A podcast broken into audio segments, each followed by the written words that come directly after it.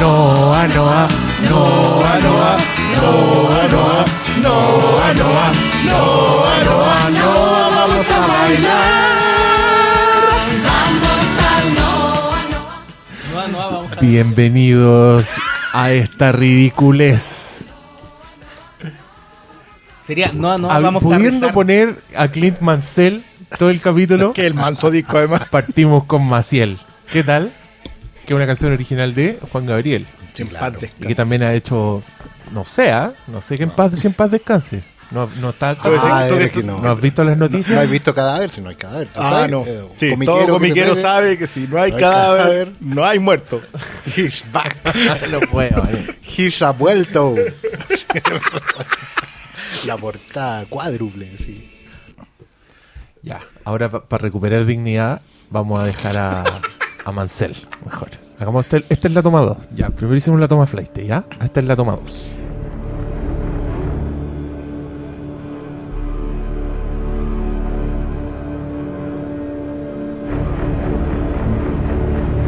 Oye, yo tengo que contarles de mi fin de Semana Santo porque fue hermoso. Quería ver, yo, yo como dije en Twitter, iba a ver Mother y Noah en programa doble. El orden no lo tenía muy claro. Ya. Pero antes de eso, quise ver algo más, como más relajado.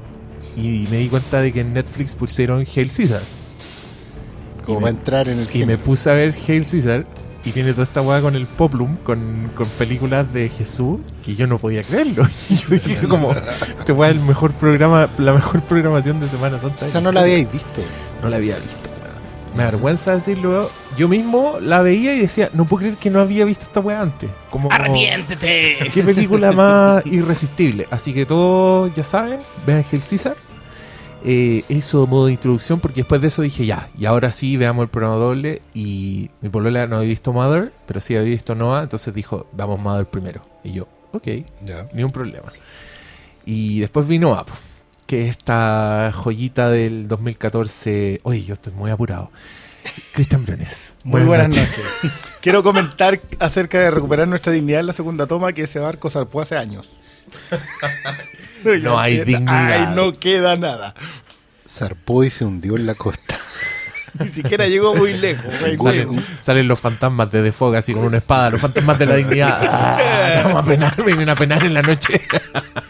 No se demoran nada. La mejor niebla que hay. Qué bacán. A ver, ¿cómo, cómo explicarlo? De, de pronto, mi yo niño vio a mi yo adulto y dijo: ¿Cuándo estás haciendo un programa y estás haciendo una referencia de Defog? ¿Dónde la hiciste, viejo? Qué hermoso. Bien, ¿vieron o no? Un aplauso para todos ustedes, queridos auditores en su casa. Aplaudan. eso. Pa, pa, pa, eso. De pronto, como que me, me, trans, me transnubilé a, cuando hacemos esto con público. Estoy pidiendo aplausos. ¿Qué weá me pasa? Sí, estuvo bueno. No, es que ustedes me llenan mucho. Son. Los veo, son como un público. Entonces, le estaba hablando a mis queridos Hateful Three. No olvido sus respuestas de Fuck Mary Kill, pero yo igual los quiero mucho. Hoy no vieron nada en la tele, así como los clásicos habituales de Semana Yo, Santa. yo vi una sorpresa que fue Jesucristo Superestrella, subtitulada en televisión. Wow, pero siempre le han dado subtitular en la tele. Sí, pero, Sí. pero así en TVN en la tarde. Sí. Ah, Fue, fue de día, no fue a las 11 de la noche como Ah, antes. fue a las 8, 8 y cuarto. Así. Igual me molestaron los comerciales, debo reconocer, pero es porque es la mala costumbre ya. Sí, Qué pues, bueno, pero bien, altura un comercial. Uno, Y te lo cortan en el peor momento. Los buenos tienen un talento único para tirarte el yo comercial. en, en el verano tuve que ver tele, po, weón, porque vi el Festival de Viña o vi las premiaciones culiadas, los Óscares. Weón, los comerciales. Yo siento como una intolerancia, si lo paso pésimo.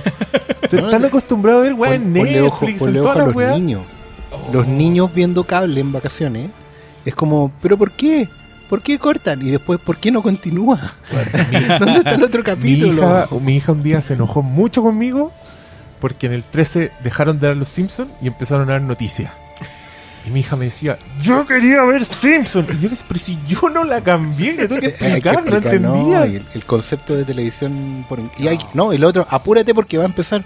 Pero, ¿cuál es el apuro? Si, Si le ponéis play cuando queráis. Párala, ponle pausa, voy al baño. No, y como no uno es el dueño de la weá, claro que cargó conmigo. pues, me llegó y estaban los weones leyendo noticias y me miraba como, ¿por qué pusiste esta weá? ¿Qué me estáis haciendo? Estábamos viendo los Simpsons, weón. ¿En qué quedamos? ¿No hay un pacto entre nosotros? Para esto me bloqueaste. Para esto me diste vida. Oscar Esto Sala. no es vida. Buenas noches. Bienvenido a este panel. Muchas ¿Cómo le ha ido contestando a críticos de Ready Player One en las redes sociales? No ha sido tan complejo. Me he encontrado, estuve revisando críticas de negativas, digamos. Y la verdad es que la mayoría eran tenían una estructura más o menos similar. Este es la peor Spielberg. Abren. Es lo peor de Spielberg. Es lo peor de Spielberg. Tiene todas estas cosas buenas. Ta, ta, ta, ta, ta, ta, ta. Los mejores momentos son esto, esto y esto. Pero no es lo que yo espero de Spielberg. Así que no. Tiene todo bueno, pero no. Le falta, le falta taller de crítica de cine. Sí, señor. a- Oye, pero a estos señores. Tú caché que hoy día me estaban contando que habían personas, no sé si dominarlo así. Digámosle Humanoides. humanos. ser humano. Humanoide. Plebe. No, pues había, suponte un comentario era, no me gustó la película. No sale Iron Man en Oasis. Oasis vale callampa. Y era como... Ya, weón. pero esa ese weá, era- no. ese No, mira, era un hoy día yo leí weón no que- califica ni como. No, si lo, lo que yo leí hoy día fue, fue radical, la más radical de todas fue, no me gusta esta película de Spielberg porque no sale ninguna Spielberg face. Esa cara de asombro que, en que a Spielberg le hace un... Pero eso es discutible. ¿O no? Sí, sí hay. Yo igual- mí- Yo también me quedé con eso, pero es que mi concepto va más allá. O sea, te sentás a ver una película que dice Spielberg y te ponías a buscar la estructura, la fórmula. Sí. Eso es muy triste. weón. Y más encima lo que está súper en la superficie. Porque ningún weón te habla del, del plano de secuencia invisible editado en tu cabeza. Claro. Que yo me volví loco, Briones, después de esos análisis y me puse a ver Kingdom of Crystal Skull sin Y los audio. tiene. tiene plano por medio la weá. y weón, son impresionantes. Algunos que yo viendo la weá, sin sonido, sin pescar la historia, no me daba cuenta. Y tenía que retroceder y decía, momento, oh, se me pasó uno. Y me retrocedí, porque weón, eran te- una- yo- yo no voy a poder ver nunca más tranquilo una película de pero, Spielberg. weón, eran, son de una complejidad los planos. Así que no podéis creer. La presentación de Indiana Jones en esta película es un solo plano. Pero en verdad son tres planos en tu cabeza. Porque la weá se queda en la sombra del loco cuando recoge el sombrero. ¿Cachai? Recoge el sombrero, ahí tenéis un plano icónico. Los pies del weón, el sombrero. Entra la mano, lo levanta. La cámara se mueve para mostrarte la sombra de esta weá. Que de nuevo es un plano icónico. Porque el weón se está poniendo el sombrero de Indiana. Jones y estáis viendo la sombra. Y después la cámara hace un giro y llega hasta el weón en primer plano, te lo revela, ¿cachai? Y todo esto mientras atrás está quedando una zorra con extra y los weones se están Sí. moviendo. Yo vi esa weá y estaba así como con la cabeza explotando, como... Y, el, y el- la Spielberg- calavera de cristal. Y en la calavera de cristal. Y esa weá que todos... ¡Ajá! Refrigerador, la weá mala. ¡Oh, la weá, la weá falsa! Ah, chao". los monos, los monos. Tiene un, un nivel de cámara, weón, que es para decir, ya, Spielberg. Que justamente había leído un tuiteo de un que decía que, eh, un gringo, que decía que para él Crystal, Crystal Skull es la única película en que sintió que Spielberg estaba haciendo pega. Onda, it's a job. ¿Cachai? Y lo decía como una manera de desacreditar la película. Pero yo viendo estos planos decía, no, weón, esta weá no es pega. Aquí el weón no está de brazos Y- cruzados y dejando si que una es, un weá. oficio ¿cachai? impresionante. Pero si al final uno tiene que considerar que en ese Indiana Jones lo que falla es más el guion que... Que no sé, porque el mismo trabajo es Spielberg. Yo creo, igual yo creo que Y- Spielberg está pasando por una fase en que está súper experimentador. Como toda esa weá que todos hablan del, del Spielberg pop, del Spielberg que es demasiado para la masa y toda la weá. Yo creo que en todas sus últimas películas el loco se ha pegado unos saltos que son así muy respetables. Que el loco no se puede sacar el Spielberg de encima y eso es cierto. O sea, los weones que... Ay, que te subraya mucho las weás, que, que no te deja sentir otra cosa que lo que él quiere, que te manipule la weá. Y, yo digo, puta, sí, hay de eso. Pero también hay mucha genialidad que nadie está viendo. Que, que- cuando hablan de Spielberg el diálogo es de cualquier weá menos de lo que debería importar. Y que claro, todas esas cosas se han ido perdiendo en la medida que, que hemos dejado de, de ver de ver el cine y empezamos a buscar el giro, el plot twist. ¿Cachai? Hoy- los últimos 10, 15 El- el años, fan- la fan theory. claro, porque en los últimos 10, 15 años la, la- todo el mundo le critica los guiones a la película. Todo el mundo. ¿Cachai? Si la película no te sorprendió el final, si la película no te dejó vuelto loco, si no te mostró una historia que nunca habías visto antes, Y es no un problema eso. de guion. O, o no te mostró lo que tú querías, que era como el ejemplo que dice, no sale. Iron Man Ahí en- se resume todo. Si no viste la película que te ve armado en la cabeza, es un problema de guion. Nadie te habla ni de tomas de cámara, ni, ni de efectos especiales. En general, eh, hemos visto una merma en, en cierta manera de, de ejecutar los efectos últimamente y nadie se está dando por aludido. Y es como que, ¿sabes que Podemos recortar acá el presupuesto y no pasa nada. Y nadie, a nadie le importa mucho. Las cosas son cada vez más genéricas, cada vez más... Pero y no solo eso, tú Filtros, cachas que con Ready Player One decían, yo leí un- una cuña así que decía que tenía malos efectos especiales. Y ni siquiera se detenían, Yo leí... no se detenían a revisar que uno era consciente la idea de no hacer fotorrealista el Oasis porque le querían dar la impresión de videojuego. Y dos, ni siquiera se detenían a revisar dos, dos secuencias pero espectaculares, como por ejemplo la de la carrera o la recreación que hace de esa película. Y eso es puro efecto especial y es asombroso. No se nota. No, weón, Entonces, es se que nota. si tú ves esa queja. carrera, esa carrera, ve esa carrera y después piensa, pero así tranquilo, sin, sin pajarear, sin abrir el celular, nada. Vean la carrera, cierren los ojos y piensen, ni una de esas weas existe. Nada, no filmaron nada. Los autos no existen, la, la arquitectura no existe, toda la weá es diseñada y animada. Después de esa weá, los efectos no son espectaculares. Los efectos son malos. Que eso no estás entendiendo. Es que Y no solo eso, estás mirando nada. Y no, y no se valora, nada. no, no se valora cómo está diseñado todo en términos de plano para seguir la acción de una de una carrera que es eh, a toda velocidad y que podéis perfectamente perder como el norte, el- eh, la dirección. Nunca te perdí y sabéis cuál es el objetivo de la carrera. ¿Cachai? Y esas cosas es parte de un trabajo, tanto del director y de efectos especiales. ¿Y cómo no valoráis eso? ¿Cachai? Y como que llegáis con, el, con la weá facilista. Ay, es que los efectos no son tan buenos porque no, ¿qué weá? ¿Te esperabais Es que fotorrealismo como no el del libro La o sea, Selva? ¿Tú Sí. creéis que sacáis buenas fotos porque aplicáis filtros de Instagram a la web? No, y no- tenéis idea de Sí. obturación, ni de contraste, ni de exposición a la luz, ni de velocidad. Ni de diseño Ni de fondo. O sea, no, no entiendes que el fotógrafo en realidad quiere transmitirte algo. O sea, y es lo que nos pasa después de un tiempo cuando ya empezáis a consumir fotógrafos. ¿Y, sa- y saben qué, cabros? Yo les voy a decir una weá super heavy a continuación. Esta weá Spielberg lo sabe. Sí. Y es justamente lo que está criticando en Ready Player One. Ese es el punto. Gente que habla de los fans en Ready Player One, no se trata de los fans, se trata del creador. El único weón que entiende, el weón que se gana el ticket de Willy Wonka, es el weón que aprende a conocer al autor detrás de la weá que todos los tiene maravillados. Y en oposición te pone a IOI con Nolan Sorrento y los guatones culeados soplándole a la oreja qué weas le tiene que decir al nerd para conquistarlo. Para mí es Spielberg haciendo un statement. Y diciendo, eh, permiso, voy a hacer una cosita y, y, de- y ahí se ven. ¿Cachai? Lo vamos a dejar servir. De yo, hecho, yo creo que por lo menos tiene tres. Yo creo que uno es el. y, bueno, lo conversamos en el de Ready Player One. Eh, que es al amigo. El saludo a Lucas, que está. Eh, creo que la conversación de cabros, ¿sabéis que se olvidaron de jugar? Que está. Y la otra es derechamente la de. Se están. Están dejando que les vendan algo que no es lo que tiene que ser. Ustedes, no- ustedes nos tienen Sí. que volver a mirar a nosotros. Sí, bueno, y yo quiero decir algo que probablemente me emocione. Eh, estoy en un estado sensible en este momento. Pero una de las weas más conmovedoras de Ready Player One para mí, y después de haberla pensado con lo que les acabo de decir, es, es esta imagen de Halliday viejo con un niño que es él, que está completamente en su mundo. Y, y cuando este weón le pregunta, onda, Puta, no me acuerdo bien cómo es la formulación, pero ¿No el loco le dice, avatar? no, le dice, claro, tú no eres un avatar, y después le dice, ¿esto significa que Halliday está vivo? Y el weón le dice, no, está muerto. Y el loco le dice, ¿y tú entonces qué eres?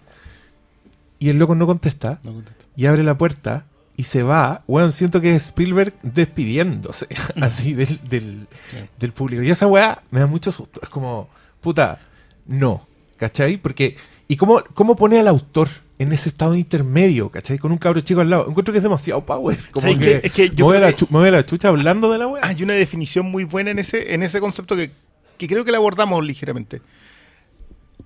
Pero ¿por qué a mí me interesa tanto que Spielberg le hable al fan? Porque le habla desde su corazón de fan. ese momento del el adulto o viejo, digamos, y niño que se está yendo es decir, ¿sabéis qué? Siempre tenéis que tener tu niño al lado. Siempre tenéis que seguir siendo fan. Por eso también le rinde el tributo que le rinde Spielberg a las películas que él disfrutó. Volvemos a ese maravilloso documental en donde él habla sobre las películas de los 50. Y esa Hay partida... un, hay, está la nave, está, hay un tripod de la película de los 50 Sí, de los botado 50, en la ruina. no de la y de es él. hermoso. Bueno, pero ahí está. Él sigue siendo un fan. Es un autor. Sí. Y tiene las habilidades para contarte una historia. Yo no creo que a nadie le quepa duda de eso. Espero en realidad que a nadie le quepa duda de eso. Pero sigue, si- sigue teniendo el corazón de niño para disfrutarlo. Y esa, esa cuestión de Ready Player One yo creo que es la que la engrandece más. De nuevo, yo creo que lo conversamos. No es una película perfecta. Pero lo que le están atacando... Hay, Pero hay algo que... que- también lo dejaron de hacer. Mm. Mira, ¿sabes qué? Permiso, yo, yo tengo un... Yo hay dos cosas que miro en el cine. El subtexto y la estética. Son las dos cosas que más me interesan a mí. Por eso también me, me seduce tanto eh, directores que eh, tienen su propia firma de autores a nivel estético. Incluyendo a gente como Iñárritu. Que son tipos que, que tienen menos pericia en otras cosas, pero aspiran a contar con una estética específica. Y el subtexto. Por mencionar una sola cosa de Witch, yo quiero ver la segunda película de Roger Egger. A ver Necesi- si tiene- necesito, necesito si hay ahí pasta. Pero, eh, pero el tipo tiene subtexto. Y siento que hoy día sin el texto está pesando demasiado. Entonces, claro, uno tiene que salir a defender. Impresionante, uno tiene que salir a defender cosas como. como Legión.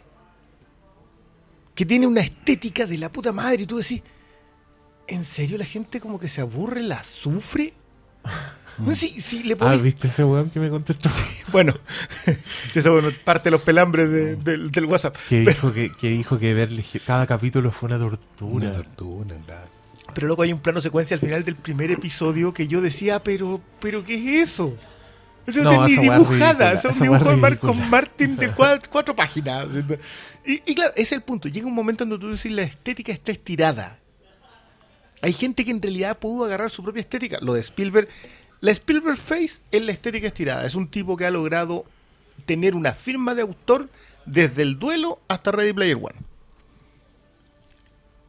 Y la gente no lo está mirando. Yo siento que no lo está, no solo no mirando, no lo están apreciando. No, y, no lo y están de apreciando. repente ni siquiera lo entienden. ¿Cachai? Que yo estaba leyendo hoy día una crítica. Eh, era un- no me acuerdo un artículo que, pero una de sus críticas era que supuestamente eh, Ready Player One se desinfla al final. Porque después de que abordan toda la historia, los, los dueños, los nuevos due- dueños del Oasis, cierran como el, los, los- era que día martes, Martes y jueves. martes y jueves el, el juego. Martes de pololeo y jueves de... claro, y muchos, eh, o sea, en este artículo lo criticaban que no están tomando en cuenta toda la economía que, que acarrea el juego y que las personas como pobres bueno, no tenían que... para, ¿cachai no, no, no, Son como unos cast. no, pues, pero era como, ay, no, eh, No. como que están pensando que ya, ahora como esta, estos millonarios como el Spielberg no ven al pueblo, porque obviamente Oasis se, se construía como una, se sustentaba toda la sociedad. Entonces ellos, su crítica era que habían arruinado un poco el, el objetivo benévolo del final con esa idea. Y era como, pero bueno, el punto no era ese. No era el... el- son El no- punto es vive. Si el punto son, son todos Nolan Sorrento haciendo películas. Es que esa es la a weá, ese- yo lo ese- dije. Es que ese personaje. Uy, súper caricatura ese personaje. Amigo, eres tú. Bueno, yo motherfucker. lo dije. Los que no van a disfrutar esta weá son los Nolan Sorrento. Sí, los que sí, necesitan fue- que fue textual. Lo que necesitan los weones que ahí que le den punteo para sacar una conclusión en base a otro. Ay, esta weá no. Es que, ¿sabes que más me molesta a mí de que yo igual creo que Ready Player One no es una película compleja. Es una película que es súper transparente en sus textos, sus subtextos, su estética.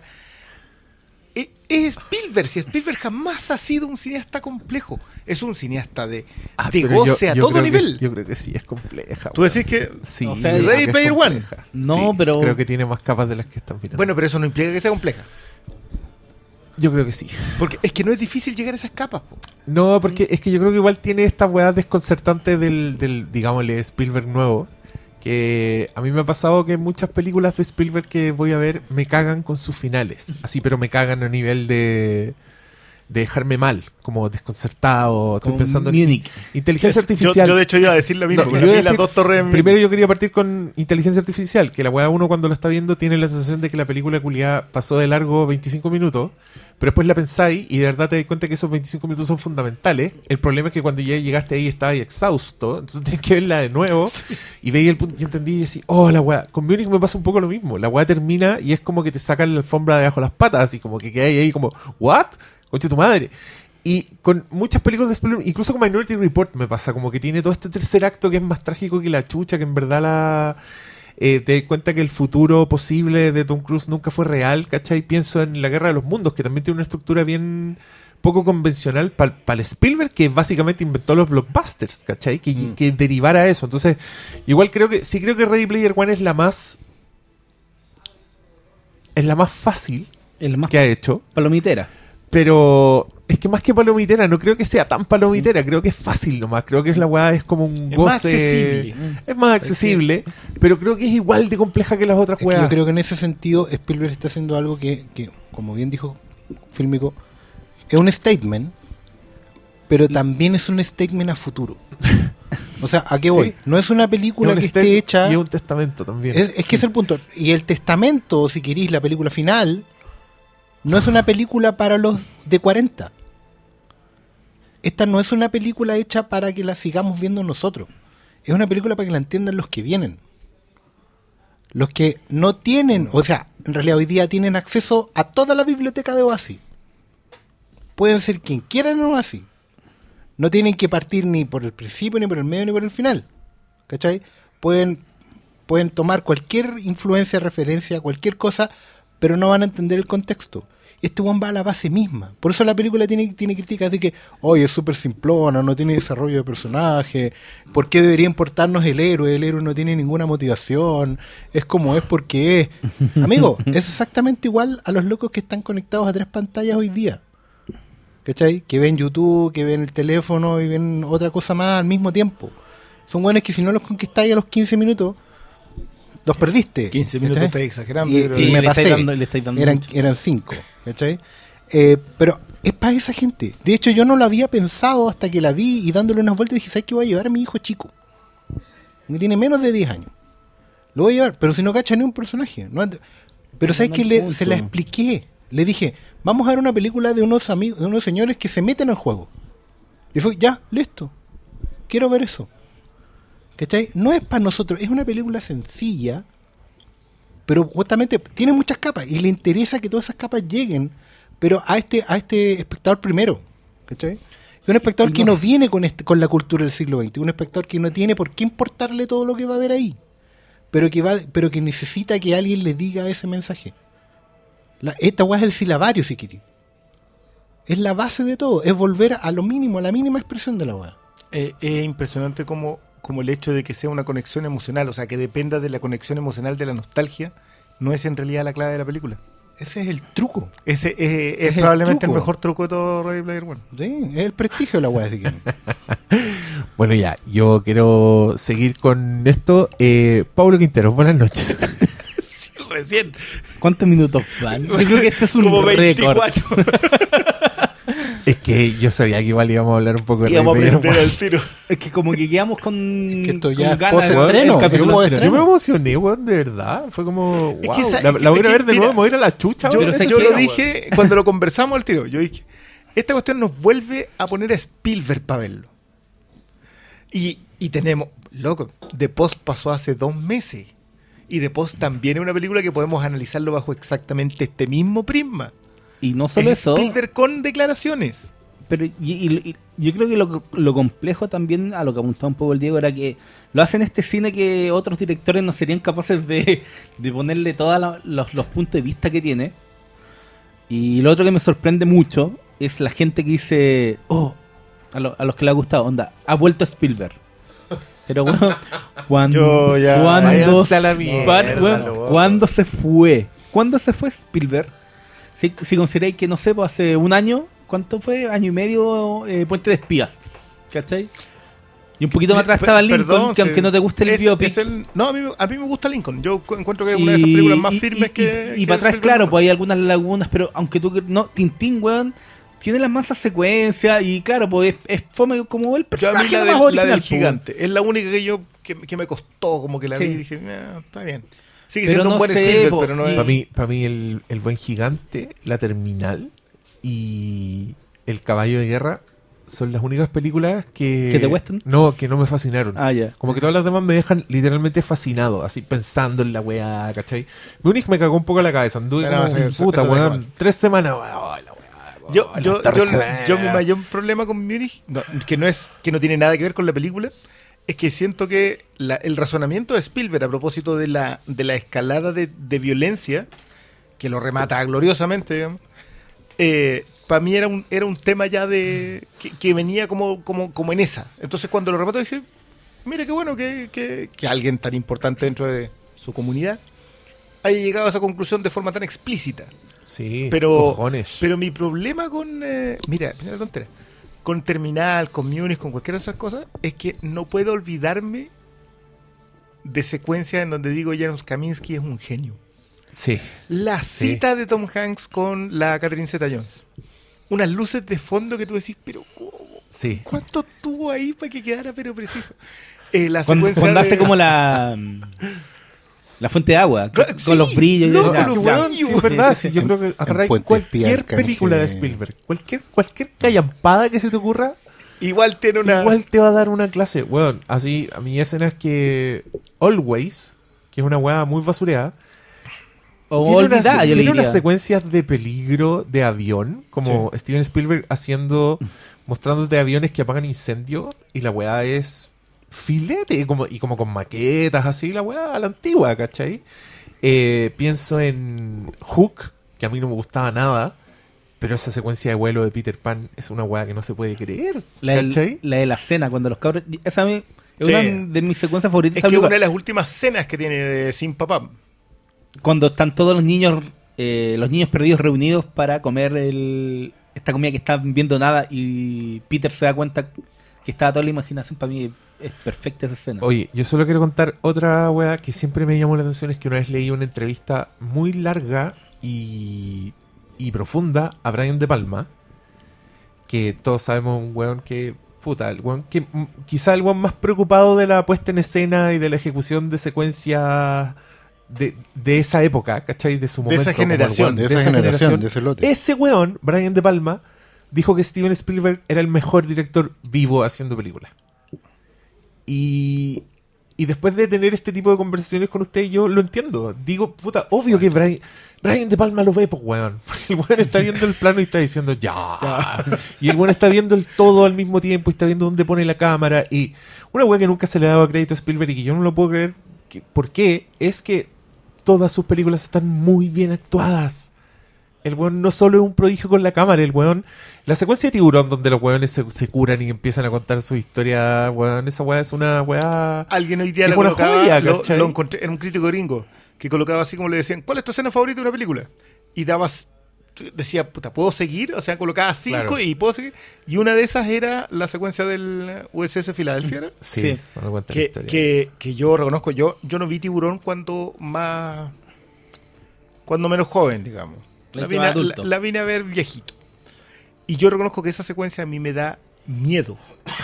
Sí. Cuando estaba hablando. O sea, no es uno de esos factores de terror de que te va a alcanzar el tiburón, sino que, que, que yo siempre he aplaudido cuando alguien logra transmitirte el miedo a través de la narración oral. Que es muy difícil en el cine, porque en el cine estás invadido por, otro, por otras percepciones.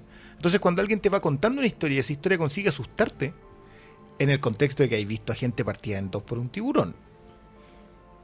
O sea, esa, es. esa secuencia sola, y claro, estoy seguro que si mañana llego a la casa, agarro tiburón, la pongo y repaso esa escena, voy a encontrar que los tiros de cámara que empieza a ocupar Spielberg logran hacerte eso. No es lo que te están contando, es como te están mostrando lo que te están contando. Sí, y, de- y otro día, después de leer esa entrevista, leí otra entrevista de otro cineasta de bastante alto perfil.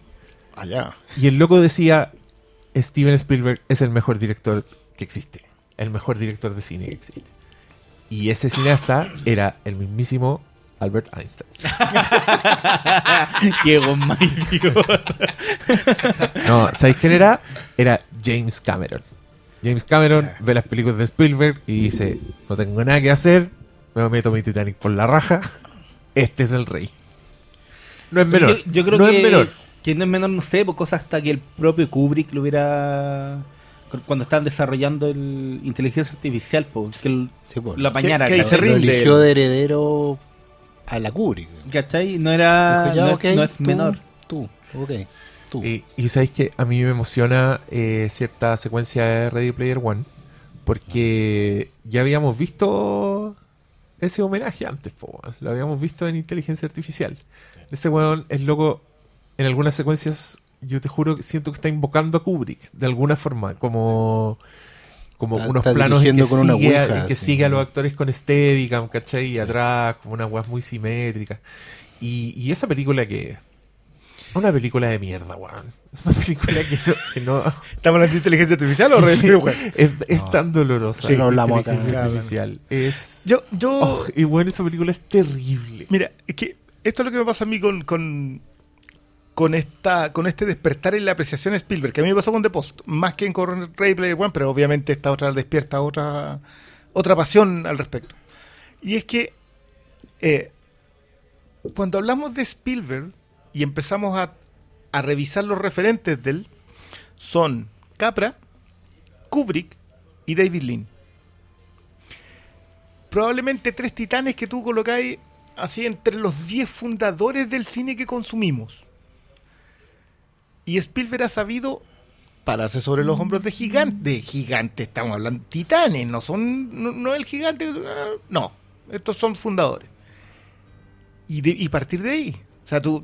Yo, yo siempre no sé- digo. ¿Y Hay que, hay que ver los documentales de Lones de Arabia cuando habla sobre el tema de la, de la edición. O, Y no sé, pues ah, están ahí estos, sacó esas cosas. o estos documentales de las películas de guerra, que era como el cinco. El el Ahí habla de todo su. No, pero ahí es Capra él. po. Claro, es Capra, y- pero tiene arte de William Wyler también por la cuestión eh, racial, digamos.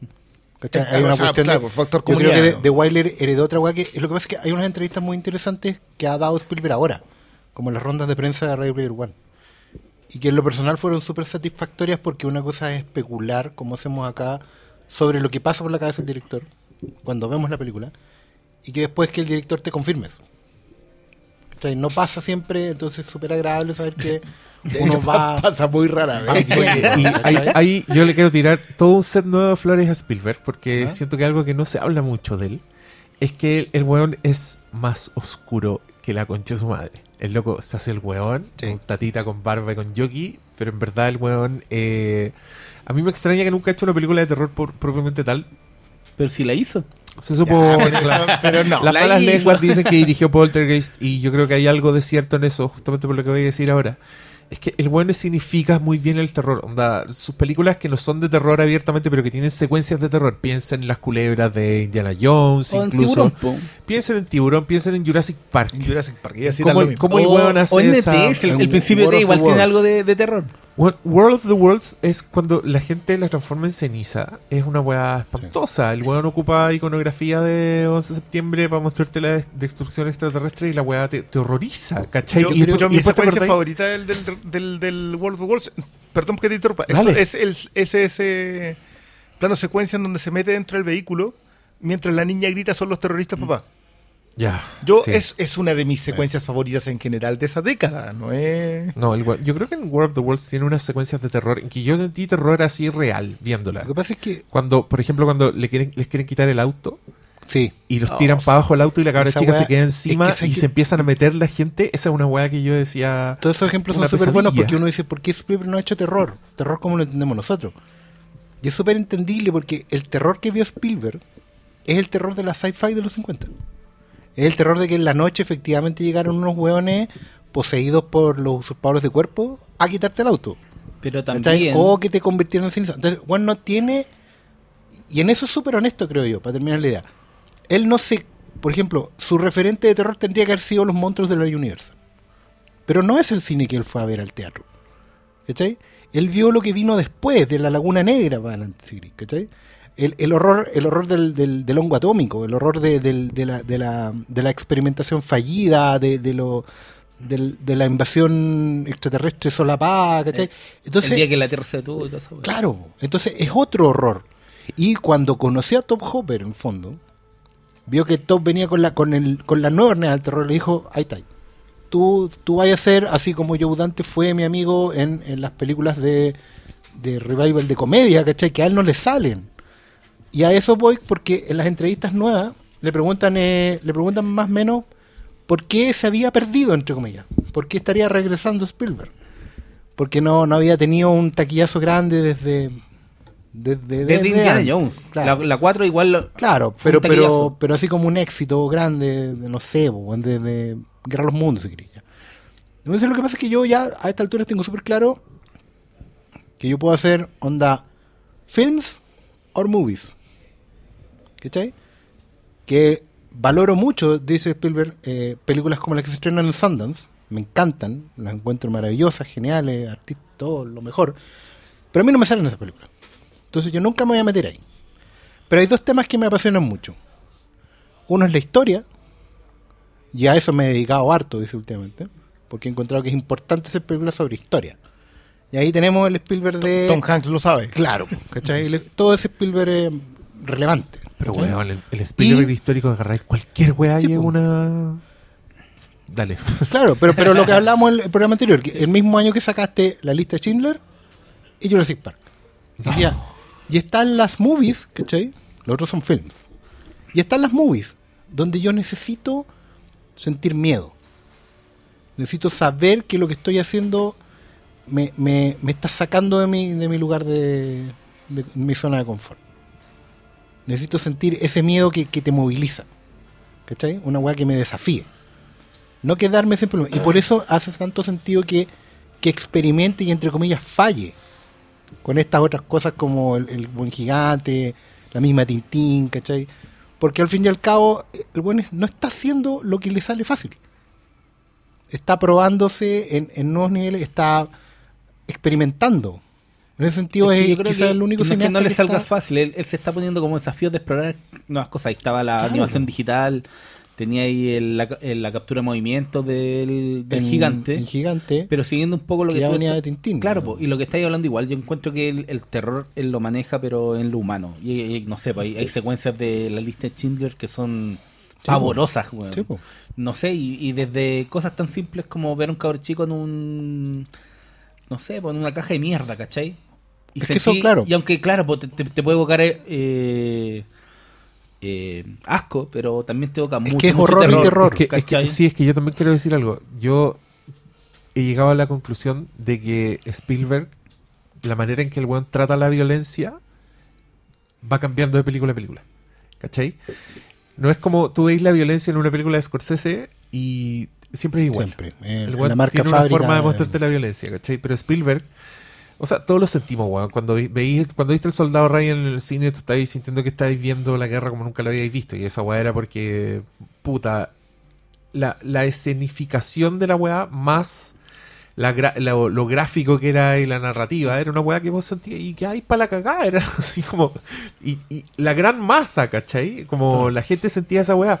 A mí me pasó eso un poco con Múnich. Encontré que la, la violencia en Múnich eh, es horripilante. Tiene una escena que, bueno, a mí nunca se me va a olvidar, en que los locos le disparan a una mina, a la espía, ¿cachai? ¿Se acuerdan que... A la que se había echado Sarah Hintz. se había echado ese weón y la matan como con unas pistolas hechizas que a la loca solo le hacen unos hoyos en la piel y la loca está en pelota y la loca como que se queda parada pero empieza a perder el conocimiento pero sin caerse y, y ellos la agarran como con una frialdad espantosa y la sientan en una silla y le dicen ya, quédate aquí, tranquila, tranquila la herida le empieza a sangrar después yo igual yo estaba sintiendo que, me estaba, viendo por primera vez balazos en el cine, ¿cachai? Eh, el weón lo hizo con la guerra de los mundos, lo hace con amistad. El weón encuentra maneras para horrorizarte. Como te muestra la violencia con los esclavos, que caché que no es comparable a ninguna de sus otras películas. En la lista de Schindler, yo me acuerdo que la vi chico en el cine. Y también me pasó que sentía que nunca había visto los balazos, como en esa película. No dejaban de sangrar nunca.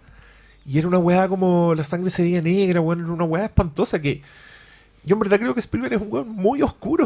Lo que Que pasa esa es la que guapo. pero que encuentra No. unas formas así muy viscerales. Pero piensa en la misma que nombraste, en Amistad. Yo siempre, no se me va a borrar nunca la cabeza, una secuencia en donde estamos viendo los- el barco los esclavos, y están todos amarrados con, Cadena. con cadenas. Y entonces, entonces dicen, necesitamos sacar gente, o sea, liberar peso. Y los buenos empiezan a tirar los esclavos con Encadenado. Sí, una al mar. no, y después la, la cámara se mueve y te muestra los esclavos. O sea, una cámara como submarina mostrando cómo van cayendo para abajo, uno tras otro, otro tras otro. Y esa escena es, es demasiado perturbadora. Y claro, pues ahí tú pensáis Y está que en un siempre cineasta optimista y familiar. Sí, ¿no? es el Claro. horror, pero es que al mismo tiempo el buen encuentra esa versión en la violencia de Jurassic Park. A mí hay una imagen que encuentro que es filete y para mí me salva el mundo perdido. Así de, de hermosa la wea. Los locos van arrancando a los dinosaurios y se meten como detrás de unas cascadas. ¿Se acuerdan? Mm, mm. Entonces se ve el agua, y los buenos están desde adentro y se ve como el agua clara, como cayendo, y de repente entra un tiranosaurio y se lleva uno para arriba, y de repente toda la cascada se vuelve roja. ¿Cachai? no más. Tú po. estás viendo esa weá y es como.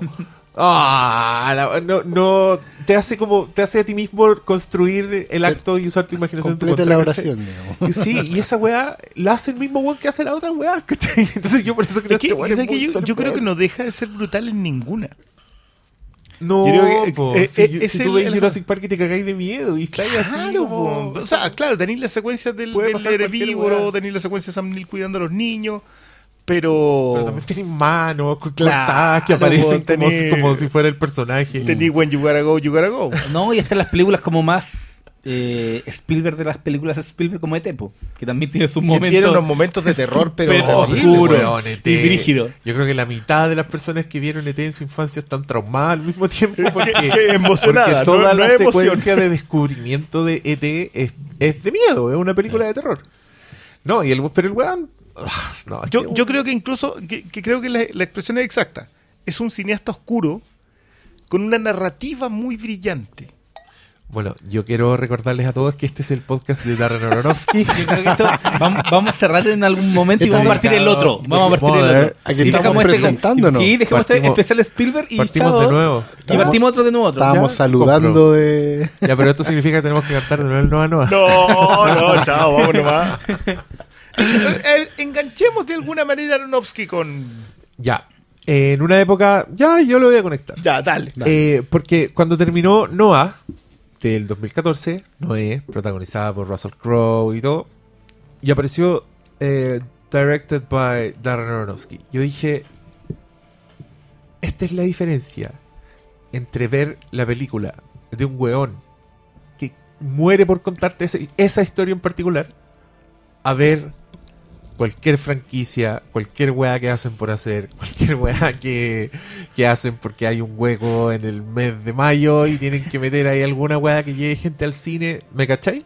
Y eso yo lo conecté con Spielberg porque de nuevo he estado pensando mucho en esto, eh, me refuerza la teoría de que Ready Player One se trata de- del creador, de mirar más a los creadores, de darle más, eh, ponerle más atención al, al autor de la weá que tanto te fascina.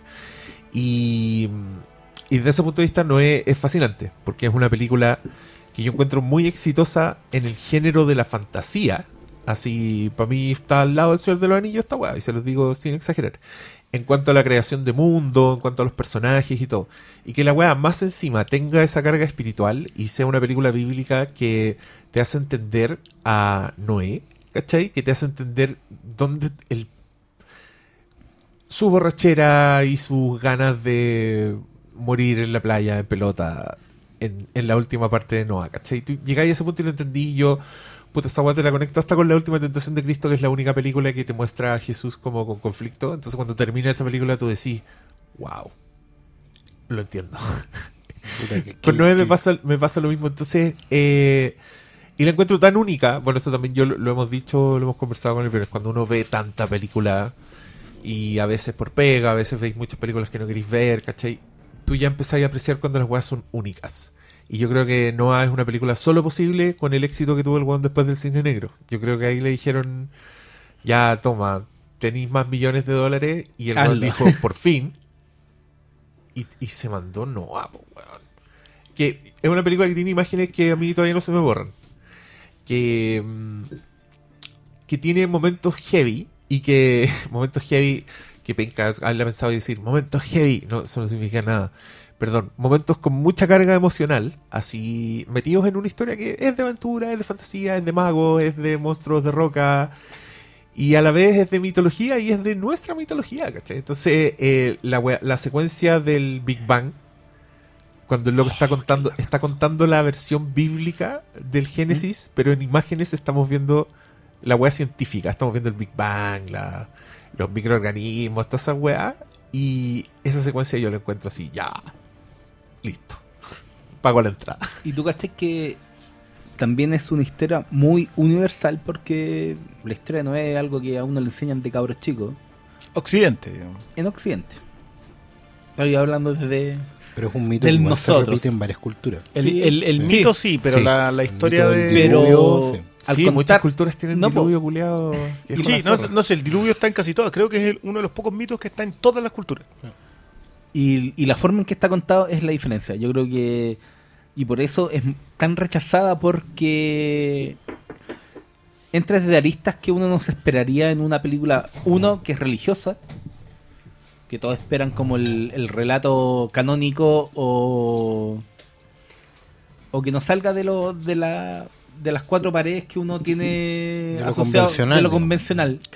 Convengamos que tan lejos de lo canónico no está. Yo sé que esto es súper difícil de, de absorber, pero yo diría que tiene como dos o tres ítems que no, pero el resto está todo. Pero la forma en que está contado yo creo que... No, lo- la forma es completamente Entonces, otra eso, cosa, eso no es convencional. Y claro, pues yo ahí entiendo desde dónde surge como el, el comentario y tal, pero que esta mierda que, que es nuevo, ¿cachai? Como que se le miren menos solamente porque no, no aceptáis que sea algo no convencional. Y puta, esa es la gracia de un autor, que te dé eh, su punto de vista. Es lo mismo que estaba hablando Diego sobre, no sé, po, la última tentación de Cristo.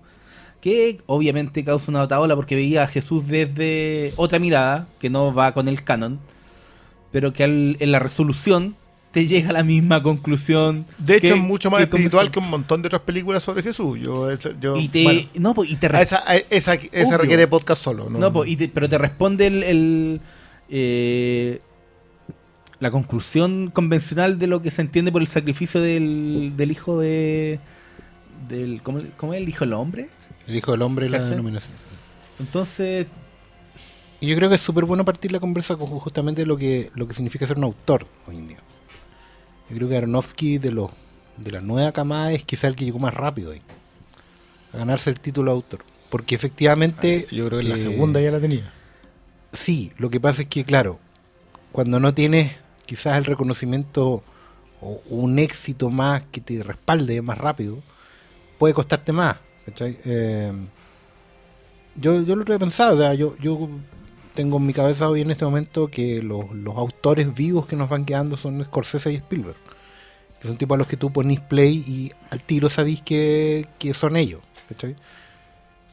en esa, en esa repisa, digamos, ganándose su repisa, yo creo que está Aronofsky, porque es un tipo que a pesar de que haya tenido éxito con, con el Cisne Negro, todavía es un, un, un un- es un autor que divide, ¿cachai?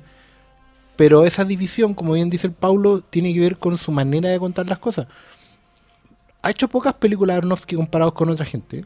En, digamos, en 20 años de carrera. Yo ayer co- cometí, digamos, la osadía de repetirme Pi, que no la veía desde la época de estudiante. te desde la época de estudiante, Sí, el- de 18 años atrás, saqué la cuenta. Tengo ahí la el, vimos, pues. tengo el recorte del Normandía. Em, cuando todavía podéis guardar la entrada. ¿cachai? Y, me impresionó cómo todo Aronofsky estaba en Pi. Todo lo que vi en Mother, en Noé, en, en Cisne Negro, en eh, The Wrestler, El Luchador, La Fuente, Requiem por un Sueño y Pi. Esa es toda la filmografía de Aronofsky, no es más. En Sí, 20 es años. como un- son como puede 7 hacer como películas. un- ¿no? Un paralelo porque igual son contemporáneos con Paul Thomas Anderson, que tampoco Sí. es un... No es un tipo que esté no- haciendo no dos películas al año. no. claro, no están haciendo dos películas al año. Son películas son- donde se les va la vida.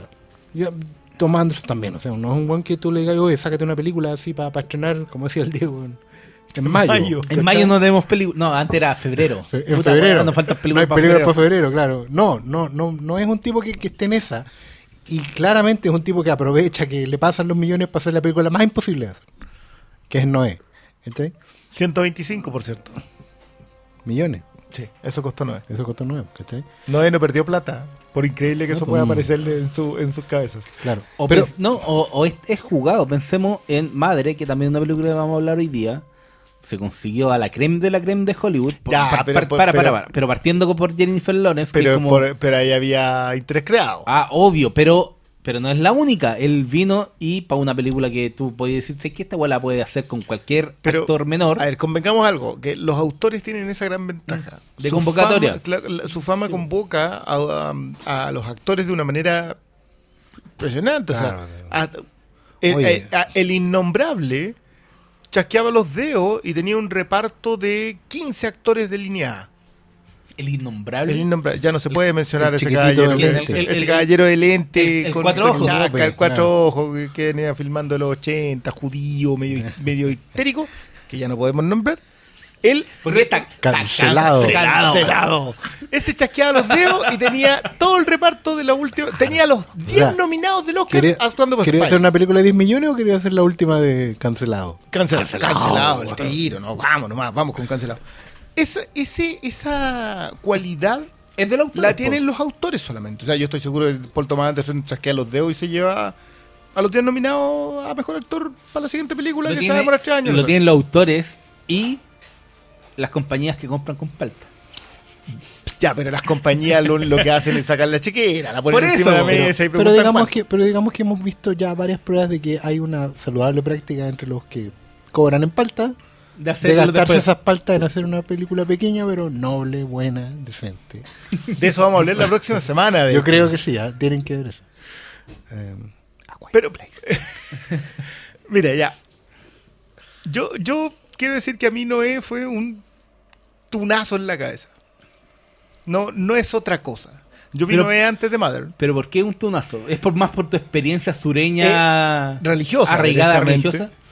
Eh, porque yo de verdad que de todas las aproximaciones posibles al, a la historia de Noé, esta era la más imposible de hacer. Eh, hoy nos escribió cuando avisamos que, que se filmaba, o sea, se grababa hoy día. Eh, Álvaro Izama colocó, a mí me encantó Noé porque era como Transformer pero con la Biblia. Yo respeto un montón a don Álvaro, creo que es una de las plumas privilegiadas de nuestro país. Eh, pero creo que se equivoca acá. Es una simplificación demasiado... No, no, no, no. Yo creo que Transformers es como eh, la historia de Noé, pero ahora. ya. ¿Ya? O sea, los Nephilim vienen desde el Génesis. Y la, y la lo que hace con los Nephilim eh, Aronofsky es ¿Qué son los Nephilim, querido Cristian? Ah. Mira, originalmente los Nephilim son unos ángeles califas que se dedican a agarrar con chiquillas del, del- de acá abajo. Y lo que nace de ellos Son los gigantes. son los gigantes. Y los gigantes son los Nephilim. Eh, Aronofsky tuerce eso y convierte a estos ángeles neutrales, digamos, que no cayeron, eh, como lo definía Neil Gaiman alguna vez, que no cayeron, sino que fueron empujados claro. y que estaban acá en la Tierra esperando para saber qué es lo que iba a hacer el creador con ellos. Eh, yo adoro la ausencia del creador como voz, que, que es algo que, que Aronofsky Solo después- acción, como Eh, actor, ¿no? Claro, y, y que es algo que pasa. Sí, pues no, no está el concepto de la zarza ardiente. No, no, no, no. Y eso es Que- claro, que es posterior, O- o la digamos, voz- pero, pero entiendo el, Pero- el- pero- se entiende el concepto. O la no voz está- del está cielo. No está la voz del el cielo. referente directo de Noé de John Houston. digamos. Eh, eh, eh, Pensemos en esa película. Convengamos ¿La que John? Houston llegó hasta, hasta el Pentateuco. No avanzó más. No, llegó hasta ahí nomás los cinco primeros libros y ya, sabéis que hasta aquí alcanzó la plata no nomás, más. pues. Eh, sí, pero, pero eso es lo que me gusta más a, a mí. en Noé. Yo creo que gastarte lo que te gastaste en hacer una película que responde a la idea de franquicia, porque lo que hace él es eh, rematar personajes que, no, que venían de otra película, digamos. Eh, yo lo encuentro brillante. Y para mí, lejos lo más brillante en Noé, que creo que es algo que hay que darle vuelta, es que eh, convierte en villano al individuo de la fe ciega. Y, y retrucarte al héroe en villano no es tan fácil en una película. Sobre todo cuando el, el protagonista es un héroe tan asentado como Noé. No es alguien que lo cualquiera, digamos, el concepto bíblico no es alguien que lo sacrificó todo. Literalmente lo sacrificó todo para obedecer a Dios. Y convertirlo en villano, yo no encuentro. ni hablar de, de los protagonistas, de los personajes secundarios. Jennifer Connelly está excelente. Eh, Anthony Hopkins. Matusalén. Matusalén.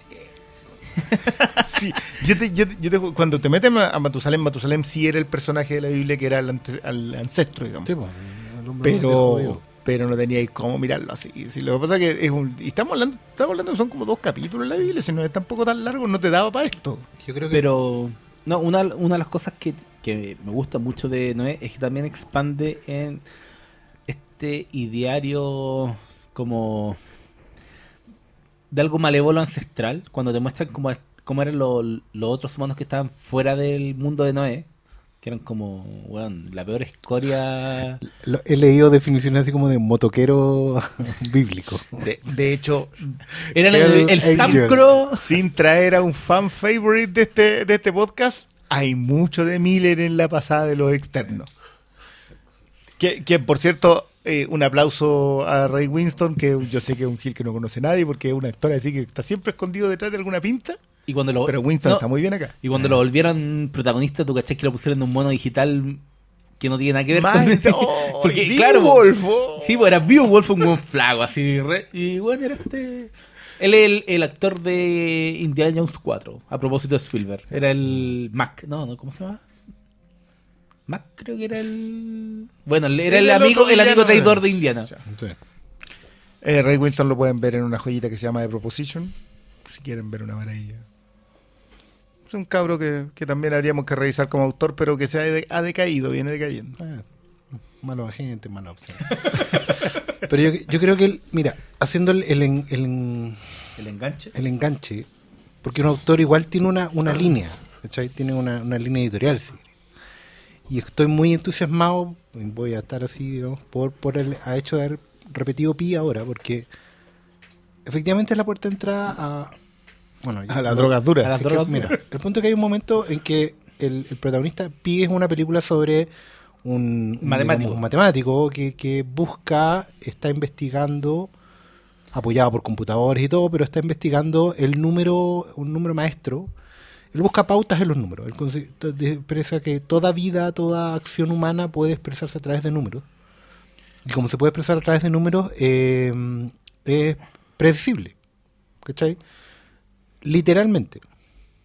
Pero hay un momento en que obviamente a él lo persiguen de una corporación de Wall Street, digamos, lo persiguen unos judíos cabalísticos que están buscando ese número porque efectivamente es el número del nombre de Dios. El número de Dios. ¿Cachai? Claro, el número Ah, de Dios. veras, era el nombre de Dios. El nombre de Dios, ¿cachai? Y eso les permite, bueno, acceder a... a- no, no es tanto poder místico, sino tiene que ver con... con- Era como una ver- era como acceder a la verdad absoluta Claro. del, del todo. Pero para un autor que sabemos, por, por su biografía, que es judío, es hijo de judíos practicantes, digamos, esa debe haber sido una historia básica De en su vida. Caballeros con rulitos. Claro, o sea, gente con, con, con sombrerito y rulito y barba muy poco hipster, digamos.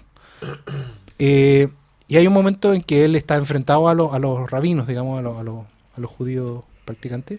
Sorry que no tenga el término exacto. Ortodoxos. ¿Mm?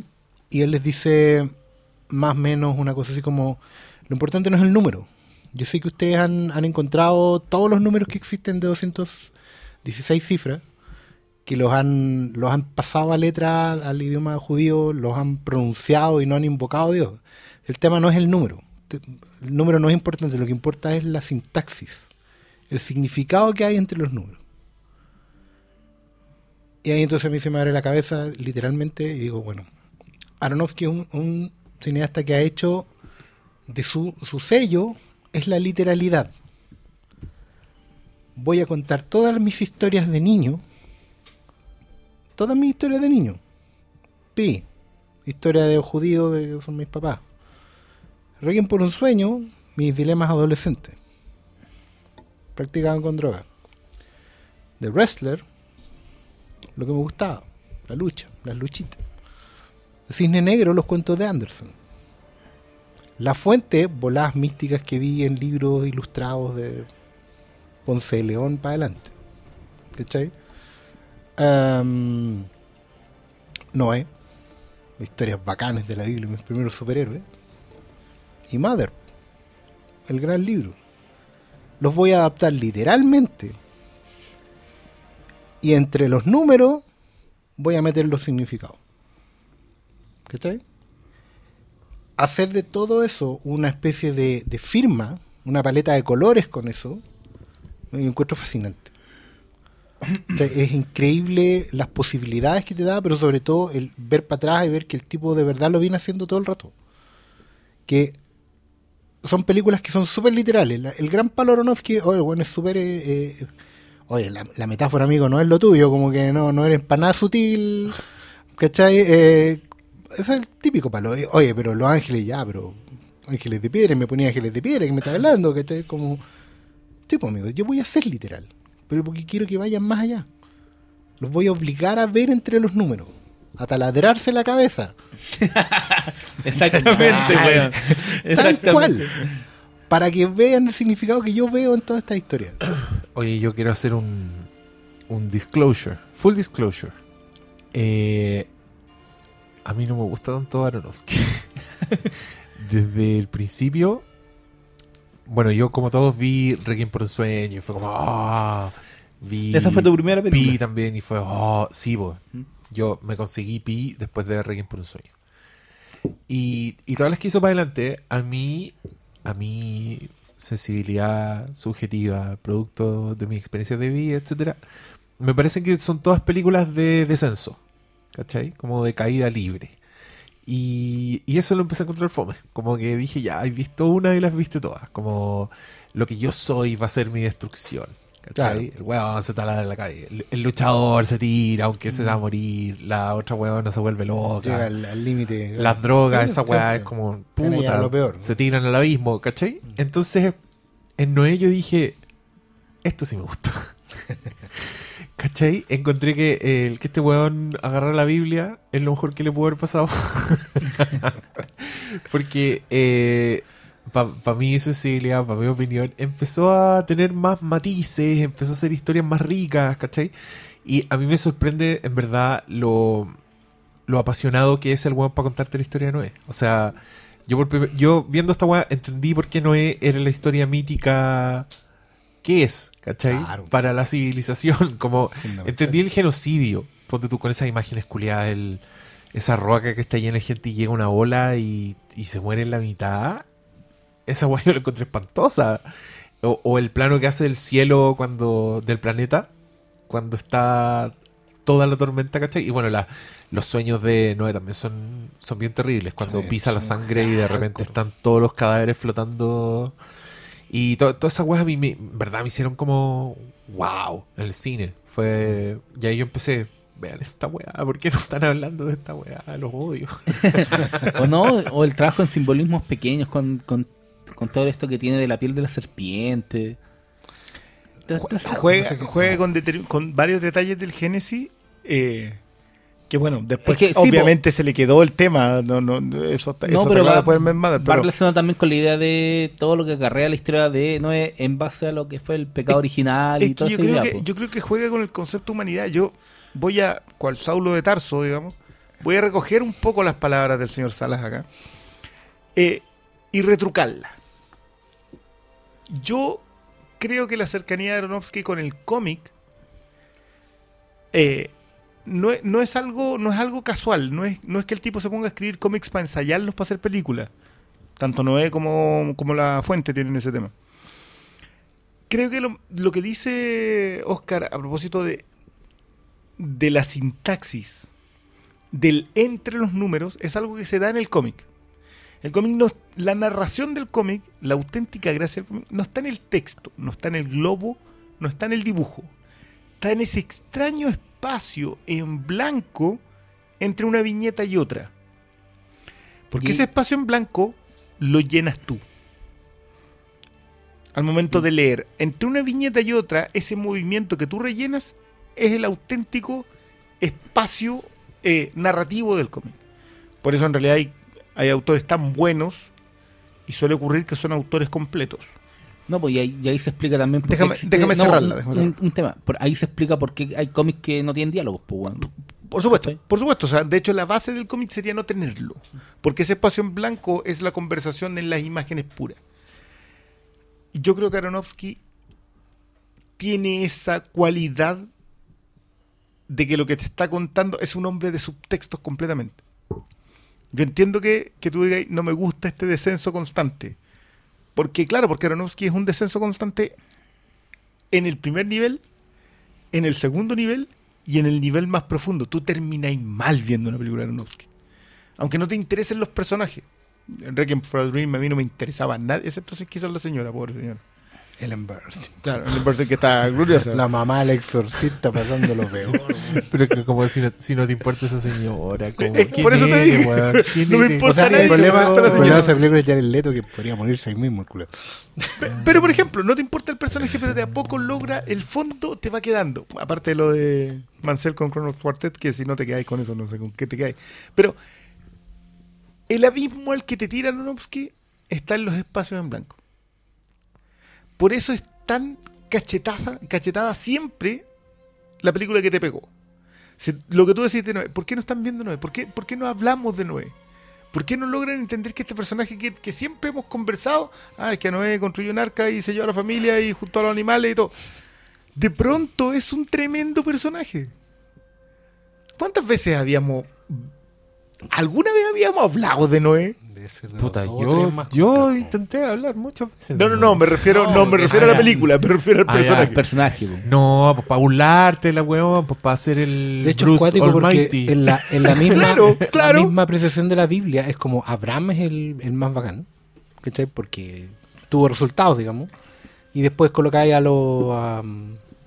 el, puta, el José No, tiene buena Moisés. historia, Moisés, ¿cachai? Por, por, la, por la- Y después Jesús, pues.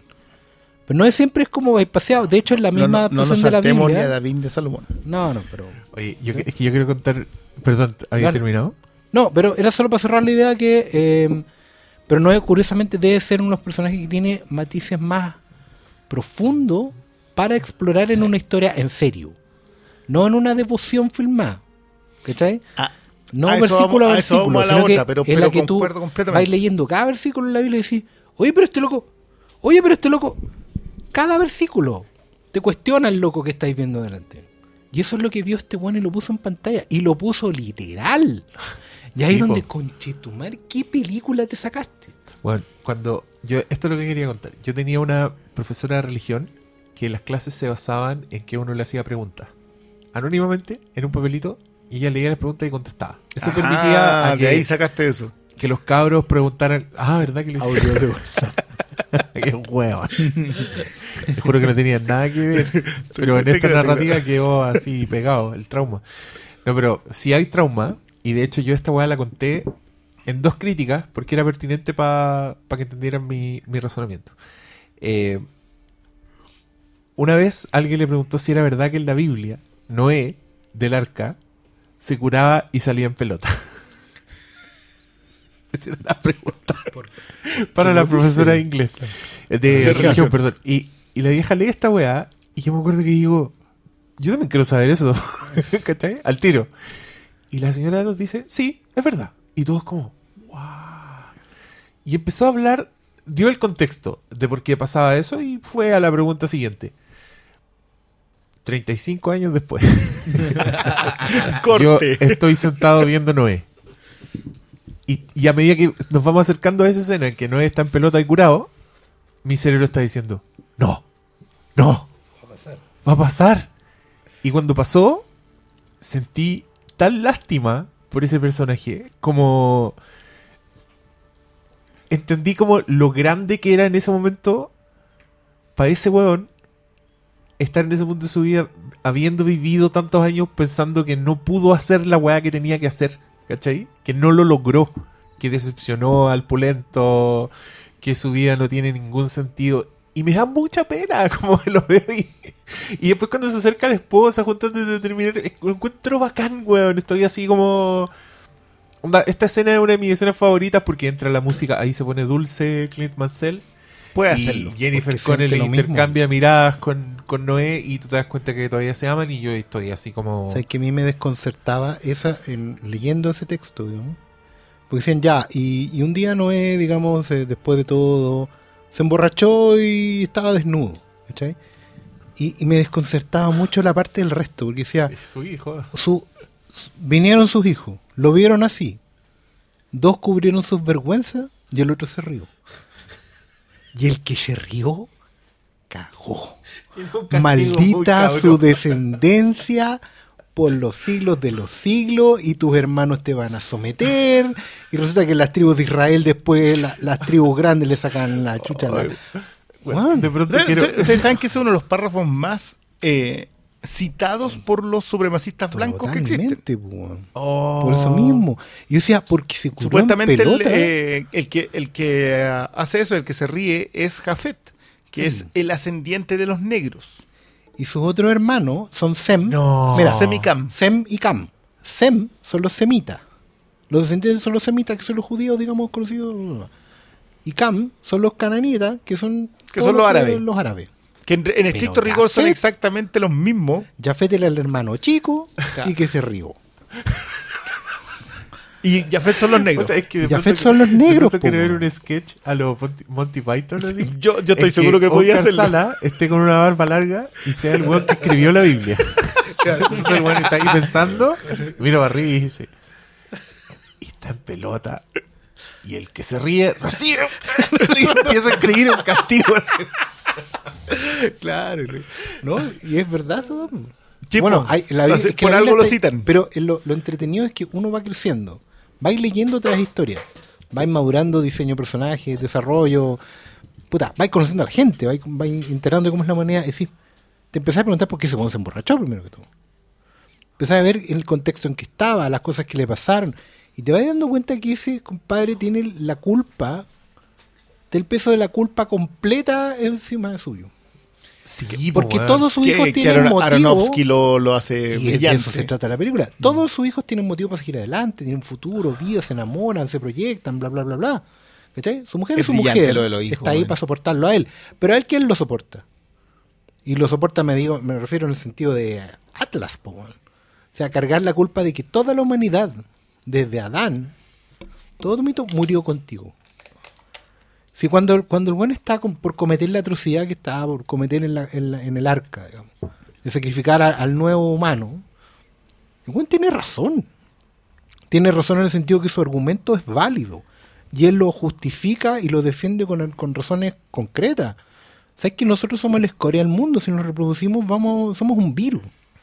Debemos ser borrados de la faz de la Tierra. ¿cachai? Y yo estoy aquí para asegurarme de que esto pase. La única fuerza que lo puede contrarrestar es la esperanza que viene del amor nomás. Pero, Que pero es lo él, que pasa. que es lo que finalmente pasa, pero claro, y ahí lo, lo con el mito de, de Abraham, ¿cachai?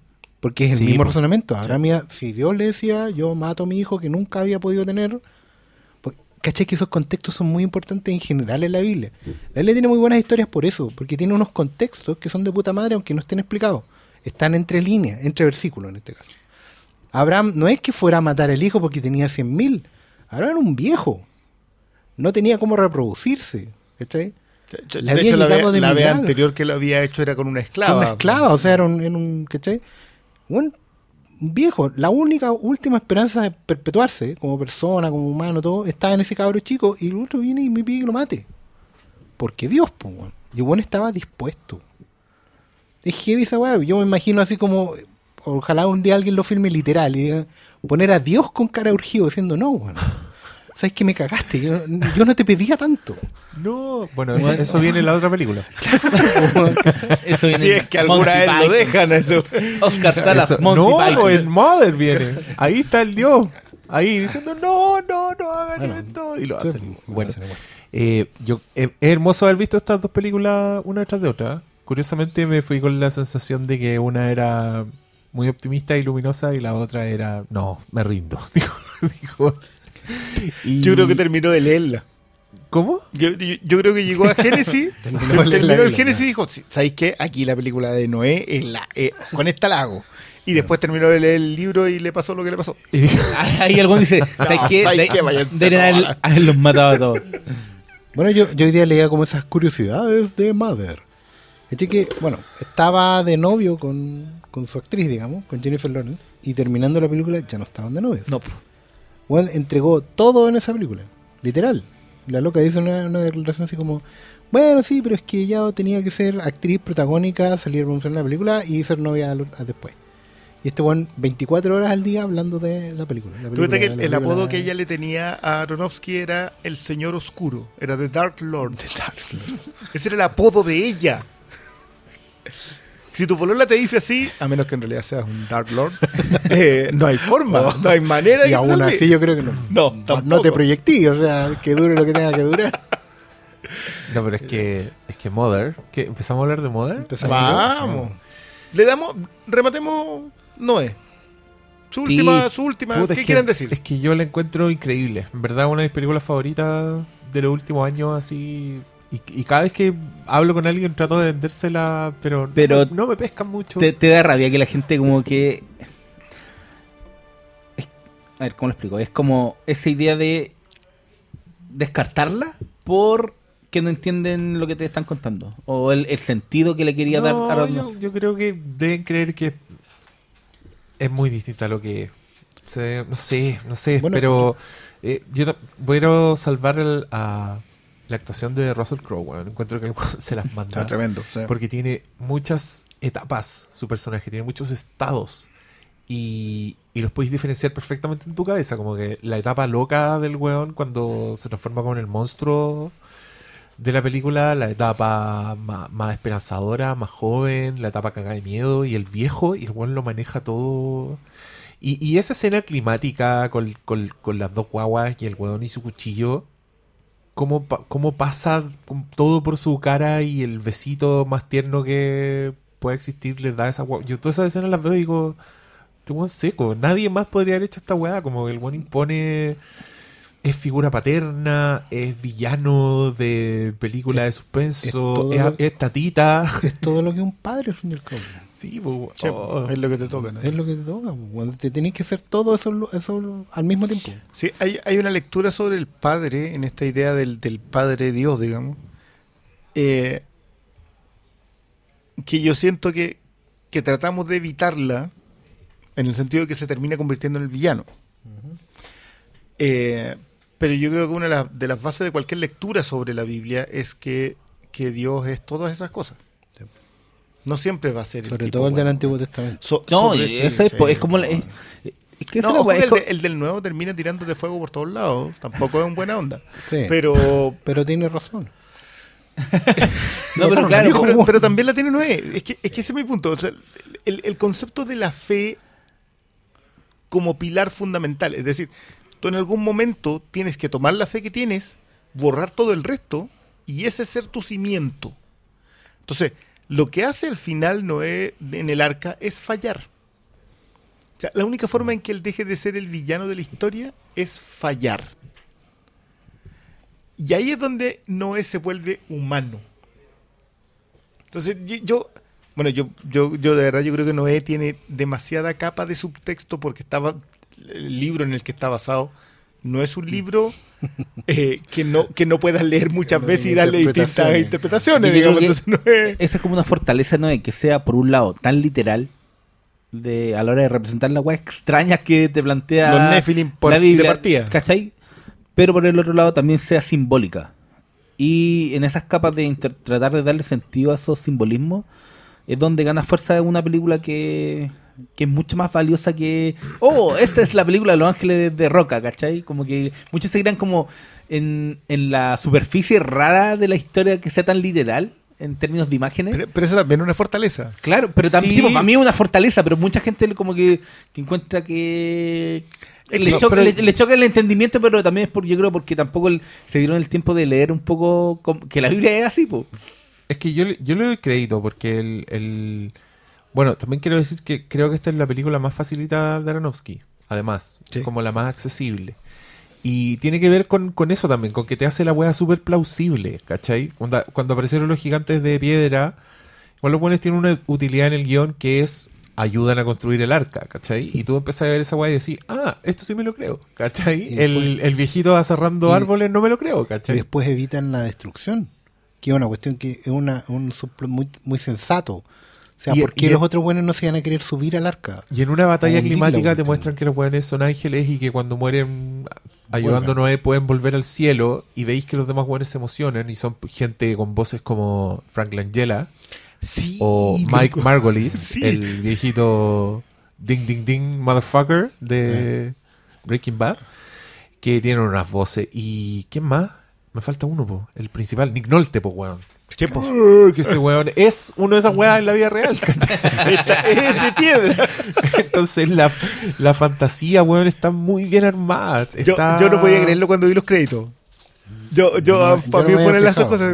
Sí, pero- po. pero- Es que salen al principio y tú decís, ya, ¿y quién eran? ¿Quién No. eran? Sí. Claro. Y termina y empecé, ¡ah! Eran los niños. Y, empecé, y y que yo, yo vuelvo con, con, con que no es una de esas películas que cuando termina empecé- empiezan los créditos y empezáis a absorberla. Claro. Sí. Empezáis recién a dimensionar lo que acabáis de ver que... que mira, yo, yo de verdad que, que algo que conversamos en, en Fandom Thread. A propósito de ser atrevido. De contar una historia que parece súper simple, pero decir, ¿sabéis qué? Esta es la forma de contarla. Que también lo tiene Garland.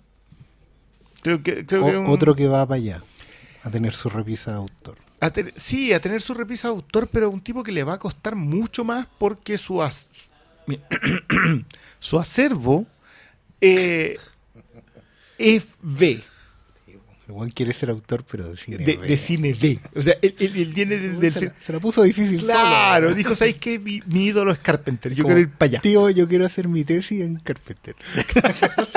Entonces, no, no. No, no sé si No él, él lo está apostando a hacer Arono- Aronofsky, porque Aronofsky en No, realidad no. está apostando, apuesta alto el tipo, no es. Sí, no, Ya, yo por ejemplo, si alguien va y me sale, a diferencia de lo de Garland con, eh, con Tarkovsky, si alguien me sale con que eh, Aronofsky postula esas cosas a Berman, a Tarkovsky, ahí sí te la compro. Ahí yo creo que... Sí, Berman tiene un periodo que... Bueno, el séptimo es sello tiene muy mucho, Berman, sí, pero, sí. pero sí, se pegó una pasada por, por ciertos relatos relatos míticos. Pero mira, yo, yo soy un postconverso, ¿no? Yo rechacé Noah en su momento porque pensé ilusamente que iba a ser una suerte de choreza, que iba a ser un 300 con una historia bíblica. Se estaba pasando de rosca, ¿no? Y no la vi, no la vi. Y, y la, ter- la vi este año y para mí fue de verdad un- una revelación. Porque me cuadraron muchas cosas. Entendí. eh, no, lo, no lo supe en ese momento. Ahora lo veo más el tema de la literalidad en Aronofsky como una forma de narrar, como una paleta de color para pintar. Pero sobre todo, yo me impresionó cómo, con una historia conocida en su arquetipo, muy simple, muy básica, uno lograba desarrollar todos esos matices de un ser humano. Porque tú la podés agarrar de todos lados, podés construirla como una película de culpa, como de cómo llevar la culpa, de, de hacerte cargo de una decisión, de cómo ser padre, de todo lo que eso implica, todo está en relación con el anterior, de cómo Dios no existe, y lo que existe es el hombre, y no hay nada más grande que el hombre. Porque si tú miráis Noé como un paralelo de la historia de Dios, no es Dios, pues. Sí. Es todo el rato, es Dios creador, es Dios creador, iluminador, que te plantea el curso, que provoca el, el- el diluvio, que tiene una esperanza, una misión, es un Dios castigador, y al final es un Dios que perdona y que ama. Sin contar el aspecto feminista, que yo no me quiero meter en, esa, en, en ese apartado porque creo que es algo que no lo debemos desarrollar nosotros. Pero, Pero pero hay por lo menos los dos personajes, el de una subvaloradísima Emma Watson en esta Watson, pasada sí. y la Jennifer Connelly. Y la idea de que en realidad el hombre siempre va a ser violencia y solamente la mujer da vida. la vida. Y es una cuestión que va pasando toda la película de forma muy delgada, pero que se, en- se engrosa mucho hacia el final. Y, y termina teniendo un texto súper literal hacia el final. Pero. pero y, y que la une con Mother de una manera. y, pero- que, y, que, y que volvemos a ese mismo tema. Mm. pero ahí voy a voy a, a dar el pasito atrás y voy a esperar esa lectura de mm. otras de, de, de, De quienes corresponde. de quienes corresponden. Pero hay que dejarlo enunciado. Yo también, de hecho, hoy día me repetí Mother en la mañana. Ayer, en realidad, a esta altura. en, en un acto de vamos a empezar bien el ocho de día la digamos, mañana, sí, digamos, se una puede ver excelente buen hora cine. para ver. Y entre 8 y 10. Y me sorprende. película desesperante, weón. Me sorprende N. Bueno, otra vez, no la han visto. Sí. Bueno, esta película la agarráis como bandera del feminismo y tenéis para llegar hasta el infinito. De hecho, todos los Sí, enunciados sí. del patriarcado en el concepto del feminismo radical están en Está en esta weá. están en el ¿Saben qué? personaje protagonista, digamos, están Dios, en Bardem. Dios es patriarcal. Completamente. Mata al patriarcado. Y sabes que después de ver esta weá dijo, ¿sabes que sí, weón? Sí, la chucha Bardem. Qué culeado. Entramos No, a ver. es que el, el- Solo hablando de qué dice del mundo y de las mujeres, tenéis para un podcast por una temporada. Una temporada. Fue una temporada. Porque te podéis analizar de ponte tú de cómo es el trato de, de todos los que llegan a la casa hacia, Ella. hacia ella. También podéis ver cómo se tratan las mujeres entre ellas. En, Sí. en la secuencia del, que no sé cómo decirle, la secuencia final donde se desata el infierno en, la, en esa casa. digamos. Siglo XX, le digo yo. La- las, 21. mujeres, las mujeres están enjauladas, Sí. la- las están maniatando. Después lo que le hacen a ella, ¿cachai? O, o incluso cosas más sutiles como el comportamiento de Michelle Pfeiffer durante su... Bueno, yo creo, que, tienen yo creo que a esta eh, altura. ah, pero, perdón. pero, es que- perdón, es que creo que no, no la hemos introducido bien. Ya, mira, yo voy a decir, voy a, voy a hacer el puente. Yo creo que Noah es una película que con los años yo me he dado cuenta que está muy subvalorada. Mother, me di cuenta que estaba subvalorada el minuto 40 que llevaba viéndola. Dije, con esta se equivocaron todos. Todos. Menos los aquí presentes, Por por, favor. supuesto. Viejo. Pero, pero qué manera de cagarla. Como, Y no ¿cómo, solo. ¿Cómo, yo no, yo no ¿Cómo sé se si, les pasó? si cagarla. Es como las malas lecturas que generó la película eh, como argumento para descartarla. Como. No sé. eh, que fue como de hecho, Noé, creo que ya ni me acuerdo de las tonteras que estaban diciendo. No, lo- Pero lo de es la que- literalidad. El- Que la metáfora Sí. no es lo suyo, amigo. Está loco, está pasado rosca. Eh, ¿Qué se fumó? Eh, ya no se hacen así las películas. Quisiera citar Repulsión de Polanski. Por favor. Solamente eso. ¿Cómo diablos podéis llegar a eso? Yo entiendo que. No, no lo entiendo, mentira. No sé cómo llegaste, yo no sé cómo llegaste a Polanski, a Repulsión de Polanski. Si esta cuestión es transparente. O sea, si el cine de, Pola- de, de, de Aronofsky es transparente, esta cuestión lo, lo agarró y lo llevó al extremo en donde ya es. Ya, igual, igual quiero decir en defensa de la persona que llegaba a Polanski que igual el marketing te quería decir eso. Hay un afiche calcado del bebé ya, de Rosemary. pero amigo, te esa no, es, meten- no es su pega. Te Sí, meten po. Polanski en la cabeza y después vaya a verla y gran parte de la weá es un thriller donde básicamente es una película de Home Invasion que tú no sabes para dónde chucha va. Sí, hay gente que pensaba que era de terror. Ay, no me dio nada de miedo. Pero. O sea, yo que- creo que es de terror, pero, pero no, es, no es la que te da miedo. El buen que- libro nunca ha sido de amistad. Pero No, es que esta, no, una película de terror así Horrible. completamente. Tiene iconografía de película de terror por donde la mirís y, y es una weá más angustiante que la concha de su madre. Como que no lo pasáis bien viéndola. Y, y ya, entonces, no, no entiendo. Lo que no entiendo son las malas lecturas, ¿cachai? Entiendo que alguien haya ido al cine a ver una película con Jennifer Lawrence y haya dicho, no, que esta weá, qué horror, lo pasé como el hoyo, ese bueno un pasado a caca, ¿cachai? Ya, lo entiendo.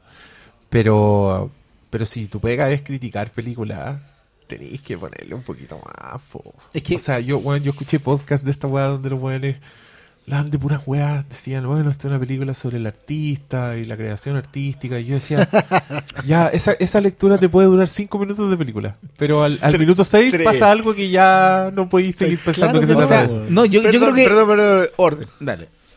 Entramos aquí derechamente a hablar de lo que es Mother. Sí. O sea, con spoilers y explicación. Listo. Porque es lo Mira, que la película se estrenó y- y-. Igual tratemos de darle el pie para que más gente la vea, porque yo creo que esta película es muy poco vista. Sí. Entonces, tengamos eso en cuenta. yo creo. Ya.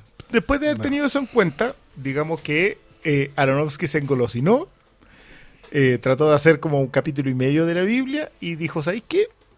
Me la puedo con hacerla entera. Entera. Va desde el Génesis hasta el Apocalipsis. Es En una tal- casa con dos En personas. Con dos personajes. Tal cual. Porque, sí, vamos a apostar. Esto es un olín así, es. pero Esto toma, es- ahí tenéis todas mis fichas. Esto es la Biblia, amigo. Para que Sí, sepa. es la Sí, Biblia. esto es la Biblia. O sea, si usted no, si usted la vio, amigo, amiga, yo quiero decírselo así desde el corazón. Si usted la vio Y no y- y, entendió. no entendió ni mierda, es la Biblia. Demos Si ejemplo, usted no mira, leyó la no, Biblia, pero mira, perfecto, yo lo, lo puedo entender. La cultura popular en realidad nos ha transmitido la Biblia desde hace como 1500 años más o menos. No, pero- ya. Pero si no, y, y, ¿sabes? y no entendí nada de quién era este. El amigo que aparece al principio es Harris, actor muy querido, es Adán. Michelle Cuando está Pfeiffer, vomitando en el baño y, todo y, Y tiene y le duele y tiene una herida en la mano, le sacaron una costilla, Michelle Pfeiffer es Eva. y y aparece, dos- no, aparece después Eva. Es que, claro, y llega sacaron de la costilla. sacaron No, la y- costilla. Y no solo eso, después aparecen los. Pero mira la weá, los dos hijos. Y que son los dos Gleason más encima. Más porque- encima son porque hermanos hermano. Que es uno que eh, reclama lo que merece como herencia el padre, mientras el otro es el. El otro el niño hueco. Caín niño bueno. Caín Y no sé, mata a su hermano cosas- Abel. Ya, eh, perfecto. Yo cualquier te, te- te comprendo todo el resto, pero si hasta a esa altura No te diste de cuenta. esa, de- ¿cuánto llevamos de película? ¿10 minutos? Pero no solo eso. 12 No, minutos. pero Sí. pensemos ya. Sí, pero y, ahí, y, ahí, y cuando la loca queda embarazada uno dice no. claro. Ay, nos pasamos. No. No, pero no, no, no, no es tan terrible. No es cuando queda embarazada, es cuando Dios se la vuelve a agarrar, digamos. Cuando, Mm. cuando van. Y dije, ¡oh! Se nos viene el Nuevo Testamento. Partimos Y ahí partimos de nuevo. No, Pero- y, y perdón, y el diluvio, con una cañería de la cocina. No, pues lo del La diluvio. Era, eso yo quería dar. Es un ejemplo tan pequeño de dos personas que se sentaban en el. Era el, el lavaplatos. Y pum, Listo. se cae. Hay agua y listo. Ahí está Porque, el diluvio. porque los humanos están cagando todo, weón. Sí, po. Hay Los que humanos son destruirlo. lo peor. Sí, eh, son los mismos hueones que mostraron en, en Noé. Están acá, ¿Sabes se meten qué? a tu Se casa. meten- el pueblo elegido. Yo entiendo la, la a mí lectura. Los humanos me desesperaban. Es- es terrible. Cuando empecé, y cuando empecé a pensar el nivel metafórico de la weá, es aún más desesperante. No, y en cosas tan Yo, pequeñas, yo por entiendo ejemplo. ahí al creador, a, ese- a esa idea de. Puta, se los estoy dando todo. ¿Por Sí. qué se siguen portando mal? Y no Sí. solo eso, cuando él, obviamente, ya si- siguiendo como la idea de esta eh, lectura creativa, da su texto y empieza la devoción a ese los mandamientos. texto. po, Claro. No, pues y empieza la Sí, devoción. La, la pasada de los mandamientos casi pasapiola porque la tenéis que revisar en la segunda. pero, Pero, claro, pero- pues, pero lo, lo que genera eso, la devoción, y cómo cambia, empieza a cambiar el mundo por la influencia de eso, es como, pero cómo, ya, Pero- en este punto todavía no entendí qué es la devoción. Biblia. No, no, ya córtale. Y cuando, todos esos, y cuando todos esos hueones egoístas que se robaban todo, le decían, pueblo él dijo que compartiéramos, él dijo, yo como El "Conche, pueblo humanos elegido". culiados, muera. Pero, los ¿sabes- qué? Mira, Christian yo- Big, los profetas. Yo, no, yo lo, no, yo ese, ese otro análisis que tengo aparte la a propósito de la- de la publicista- publicista. La publicista que después ejecuta gente. oh. Sí. Bueno, esa se llama religión organizada. Kristen Wiig, que por cierto está genial en esa película. Pero, pero a mí me gustaría a- Sí. hacer una- un agregado. ¿Ustedes Yo- saben que es la única película que se ve en que ella muere? ¿En serio? Sí. Nunca había muerto. Y aquí muere con una explosión, así que la deja hecha pico, weón. Eh, que es cuando cae Babilonia la Grande, pero no vamos a entrar, no, no vamos a predicar todavía. Entra, huevón. Pero y para eso está cuántos gente meses necesita estudiando este podcast. Hemos pateado este podcast Y de ahora le decía el weón Taladra, que yo no la había taladra. visto. Yo no la- el que el que la cagó fui yo. Yo- Así que dale. Yo quiero, yo quiero decir una cosa. Yo durante todos estos meses he venido cavilando una cuestión. Entiendo y acepto completamente la lectura ecologista que hay sobre Mother. Que no Le- es una lectura, porque el propio Darren Aronofsky, Yo creo que hemos hablado a propósito factores. de que los autores pueden plantear algo y que eso puede finalmente no estar reflejado y no ser la lectura final de su propia obra. Las obras son Ah, vivas. una cosa, una cosa es que sea la lectura final y otra cosa es que se- no sea una lectura presente. Sí, eh, es que yo la, Eso- la- la entiendo y la capto completamente en la idea de la madre naturaleza versus el creador. No sé si versus es la expresión exacta. No, no parece. Eh, pero de ambos como personajes. Puedo entenderla en la idea de que te dice que los humanos lo único que hacen es atacar su propio planeta. a través de un montón de formas que- de cosas que van a hacer. Pero No, fu- no fumar. No fumes. y el weón fuma igual. No, y el weón tira el cigarro al, al patio. Claro. ¡Oh! Y el weón. Y ella, por favor, no. Y le pone cigarro con ceniza. No pongan cosas. Puta los acá, humanos, no, weón. no. pero la lectura ecológica no está en ninguna parte de la Biblia. Entonces, eso es cosecha de Aronofsky. Es que- pero es cosecha bien- más que bienvenida porque... Es que Yo relacionado creo, mira, con- es que yo creo que esto es lo mismo que el weón hace cuando te cuenta la historia del Génesis y te pone las imágenes del Big Bang y la naturaleza. ¿cachai? Acá el weón te los separa en, dos personajes, así de literalmente. Uno es Dios y la weá que tú amas y que quieres ser amada, que esa weá es heavy, cuando Es te das cuenta que el weón solo quiere ser amado. Y la otra weá es la weá que está ahí, la weá que está viva, la weá que late, ¿cachai? y, que, y que por mirar uno te olvidaste del otro y, y pasa lo que pasa, pues. Sí, sí, al final esta película es eso. Aquí- y aquí ves y pasa lo que pasa. Porque pasa. Busquen la referencia que acaba de hacer Diego. Se van a pasar como más o menos una media hora en YouTube buscando lo que acaba de hacer, pero no importa, lo encontrarán. Después pasa lo que pasa. Eh, es que, mira, mi, problema fue que me costó aceptar un poco la alegoría ecológica, que eh, para mí el personaje de Jennifer Lawrence, la madre, es la inspiración. Es que cuando le damos la idea de que existe un creador, existe este, este niño, digamos, que, que- que quiere ser querido, pero que no tiene conciencia de nada de lo que es, o sea, tiene el poder, pero no tiene a nadie a su alrededor lo primero que hace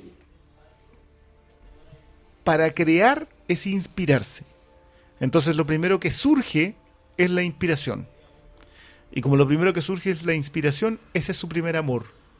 Por eso la inspiración está, siempre. Entiendo la otra lectura, la acepto completamente porque es la, eh, digamos, lo que, lo que puso Aronofsky como texto. eh, pero yo no lo vi cuando fui a la película. Yo lo, vi- lo que vi es lo que hace es decir que la madre es la inspiración. Por eso él, él es el creador siempre. Él es el escritor, él es el que se guarda los secretos, él es el que quiere ser reconocido. Es lo único que hace. Eh, Lo dice claro, literal. Es lo que yo hago. Y Lo que yo hago, no, no, y también- de hecho el cierre vuelve a ser sobre eso. Volver a tomar la inspiración y volver a intentarlo. El, el a ver concepto qué del, resulta. de- del ensayo y error. Claro. No, pero relacionado a eso con la lectura ecológica, que yo creo que está, y nadie lo puede negar. Mm. También, creo que también está el concepto de, de esta weá del, del creador y su arte, porque también es parte de la misma lectura de la Biblia que le da a la película, ¿cachai? O sea, pero no es algo principal, como muchos me quisieron decir. Pero yo- Sobre esto es la película. Pero yo creo que una cosa eh, no se puede dividir de la otra porque obviamente está el concepto de creación, pero no, no podía asegurar que este es como, no sé, po, es, es una revisión sobre la creación artística. No, sí y no. Es que sí y no. Pero O sea, Pero es sí que- y es también que- en realidad. Es que si Sí, tú vas a revisar la Biblia en también. ese sentido, en el sentido de que Dios es el creador, sí o sí vas a tener que hacer Sí, una po. revisión sobre la creación. Sí, pues por eso te digo. po. Ahora, particularmente la- los creados, la creación, somos unas mierdas. Entonces, puedes darle el concepto ecológico. Entonces, el personaje de la madre pasa a tener un montón de dimensiones. Y Aronofsky no le hace el quite ninguna. Al contrario, creo que profundiza en la, de, en la que él supone, en la que él postula, pero las otras nacen nomás. Sí, pues, están ahí igual. pues. De hecho, mira, en relación a lo que tú decías de, sobre Noé. Noé, claro, en Noé, igual que en Fury Road, la mujer está ahí para porque da vida. Mm. Y el La hombre mata. la lectura, sí. Y el hombre mata. Madre es, bueno, madre de naturaleza, ya, literal.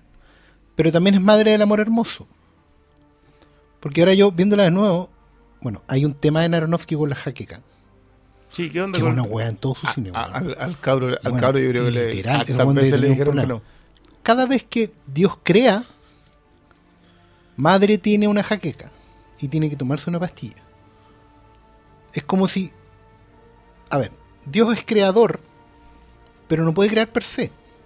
Tiene que sacar del amor, de la madre del amor hermoso. Tiene que exprimir le la sacando, inspiración. le va exprimiendo de la musa inspiradora, ¿cachai? Y de la mujer, o sea, saca vida inspiración y amor y natura, materia si queréis. Las cuatro interpretaciones pueden convivir en el mismo nivel. Eh, eso es lo gigante ¿Cachai? de Madrid. Esa es la weá. Es- y es un problema terrible para abordarla.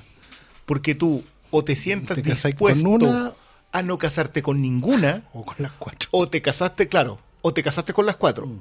Pero si en el momento que te cerraste y decís, es que este es un thriller que tiene más de, de lo que me proponía el marketing, perdiste, perdiste, pero de entrada. intentaste. ¿no? Igual es, intentaste. es bien pobre eh, mirar películas en base a lo que te vendía el marketing antes de verla. Ni siquiera vamos a conversar. de Es que, pero en esta película hay mucho de eso. Y por eso se dieron muchas lecturas que lo, lo que planteaban de que era eh, oh, el bebé de Rosemary una revisión, no, ble, weón. No, estoy loco. No, ¿cachai? Entonces, yo creo que igual es por el por el bien y el- no, por el bien y el- Podría ser una precuela, pero. no, pero por el Pero el bebé de Rosemary transcurriría en 0,3 Sí. segundos del cuarto acto, del tercer acto, diría yo. Pero igual yo creo que siempre por el bien propio es evitar ese tipo de, Sí. de revisiones. Porque no conducen a nada. O sea, claramente no, no condujeron a nada si no fuiste capaz de apreciar esta película. Yo, yo de verdad, es que, es que ese es mi mayor problema.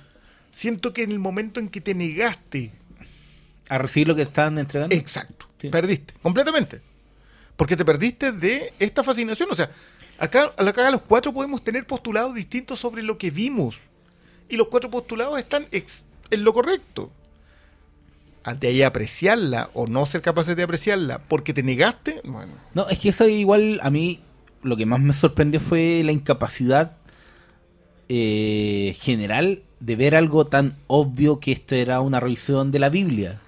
Como, no sé, pues igual es... Yo diría en- que- sobre todo en un país como este en donde Yo- cuando uno era esto- chico esto tenía, sí. habían ramos de religión. Hay, hay un poco de analfabetismo forzado porque yo no puedo entenderlo. Que uno se niega ya a todas estas cosas religiosas. Cualquier cosa que tenga un tufillo a, a, a iglesia, como que la gente se bloquea últimamente. Pero yo lo veo también por el lado de la cultura general. Sí, es que eso, Porque igual era súper fácil. Eso es más triste.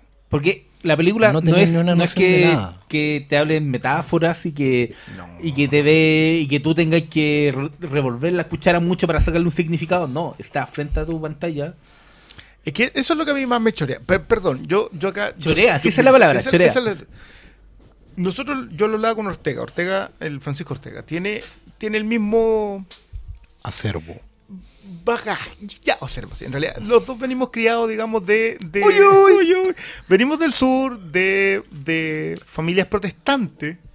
Entonces, entramos y al minuto 5 sabíamos exactamente lo que estábamos viendo. Y no podíamos entender, esta conversación la tuvimos en el cine, en una función de prensa, en donde el resto de los que estaban a nuestro alrededor la estaban basureando. ¿Con qué? Pero bajo qué No, no, apelativos. No, no, no, La estaban basureando en ese sentido. No, pero es que trata de ser una Polanski, no le resulta. Y, la- la- Y tomamos la sabia decisión de irnos por un lado. E- Andaba cojo en ese tiempo. Ya, ya. Entonces caminamos lentito, nos fuimos por un lado y. Y yo le dije, ¿tenéis la idea de, de que. de que acá no haya precio por. como que no lo están entendiendo? Y Ortega me tiró un postulado que a mí me pareció muy razonable.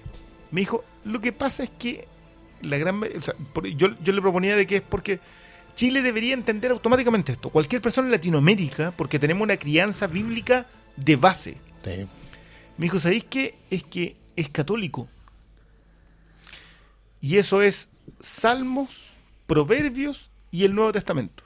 Que es lo único que se lee en la misa. Exacto.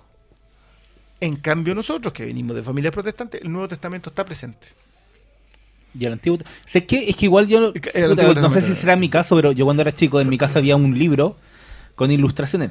Perfectamente la no era católico. Yo me acuerdo. Era, Era, libro- amari- era amarillo con Era amarillo. Eh, esa es la historia bíblica de los testigos de Jehová. Ya, ¿cachai? Pero. Estaba, hecho, no estaba hecho para niños. No, no me acuerdo por qué estaba mi. Porque mis papás son profesores de haber llegado de, del colegio, anda a De tú. algún lado. Pero ahí Los estaba dibujos toda la eran historia de la- de- de- del Sí, Antiguo era Testamento. Muy. Alex Ross todo. Todo muy alegroso. weón. Y claro, pues yo, yo hice la catequesis y estos conceptos igual Ale- siempre- es hijo de Es que el. Antiguo Testamento Sí, pues, está generalmente- así. Eh, Es, es cuático porque el, el catecismo, digamos, el católico, como que tiene el Antiguo Testamento ahí porque no lo quiere soltar. Es como, oye, es que, es que lo encontramos ¿Cachai? Cuando, cuando, cuando agarramos el templo, no sabemos muy bien para qué sirve, pero no lo vamos a soltar porque los otros buenos lo quieren. Y te lo Sí, po. muestran y como que te cuentan historias sueltas, pero como que no haya mucho, porque de hecho, a mí no me vienen con weá, son dos dioses distintos. El Antiguo Testamento es un dios y el del Nuevo Testamento es otro.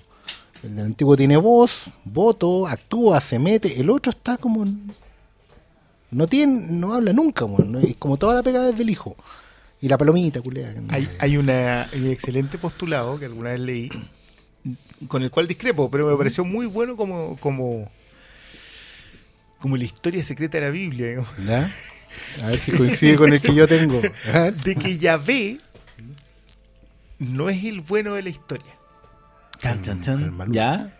es el malo de la historia, que fuerza a todos a hacer cosas perversas en función de la de, De su perse- objetivo. de perseverar en su objetivo.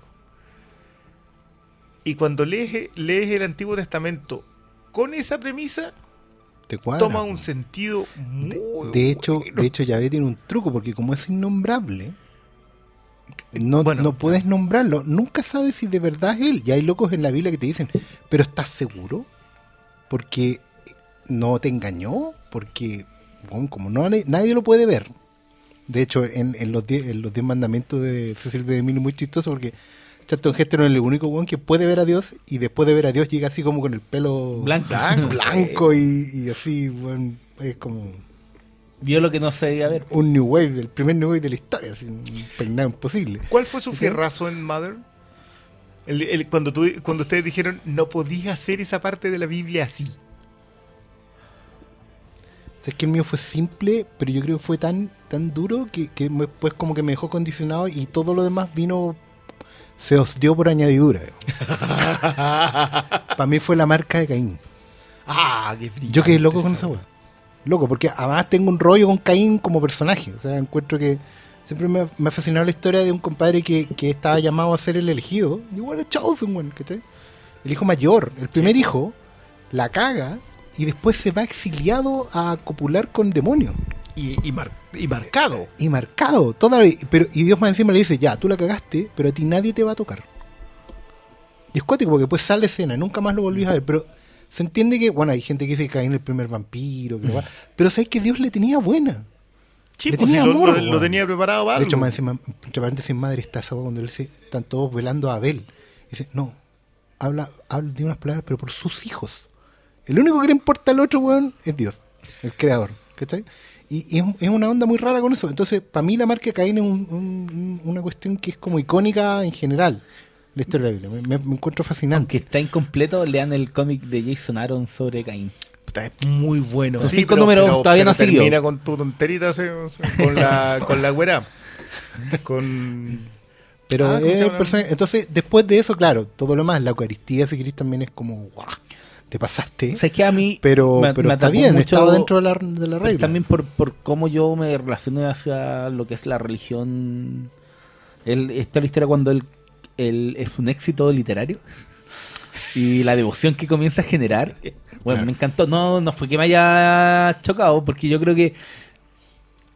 Como el, el sentimiento que decía Diego de puta humanos culiados, cuando por ejemplo Mm. el- la parte del hijo yo creo que es demasiado, demasiado dura, porque tiene todos estos significados de cómo Eso es brillante. de cómo el- Yo reconozco que ahí fue... y cómo el- el- los propios humanos han devorado el concepto del, del Mesías.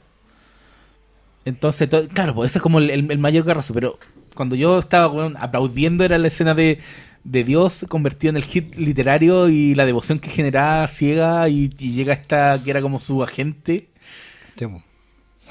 Y lo mismo que hablan después y que yo- después termina, yo- le, le- le- le disparan los locos. weón. Igual me fui a la chucha cuando después de la weá que pasa con la guagua, el weón se da vuelta y le dice, tenemos que perdonarlo.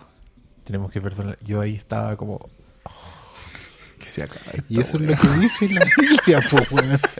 Como, ¿Cómo era? mira, Era que se acabe. se lo acaban de zampar, pero Yo- Dios es amor. Yo debo reconocer que el inicio del Nuevo Testamento, en general el proceso del Nuevo Testamento, el, cuando él se pone a escribir el, para hacer el éxito literario, que es cuando ella está embarazada.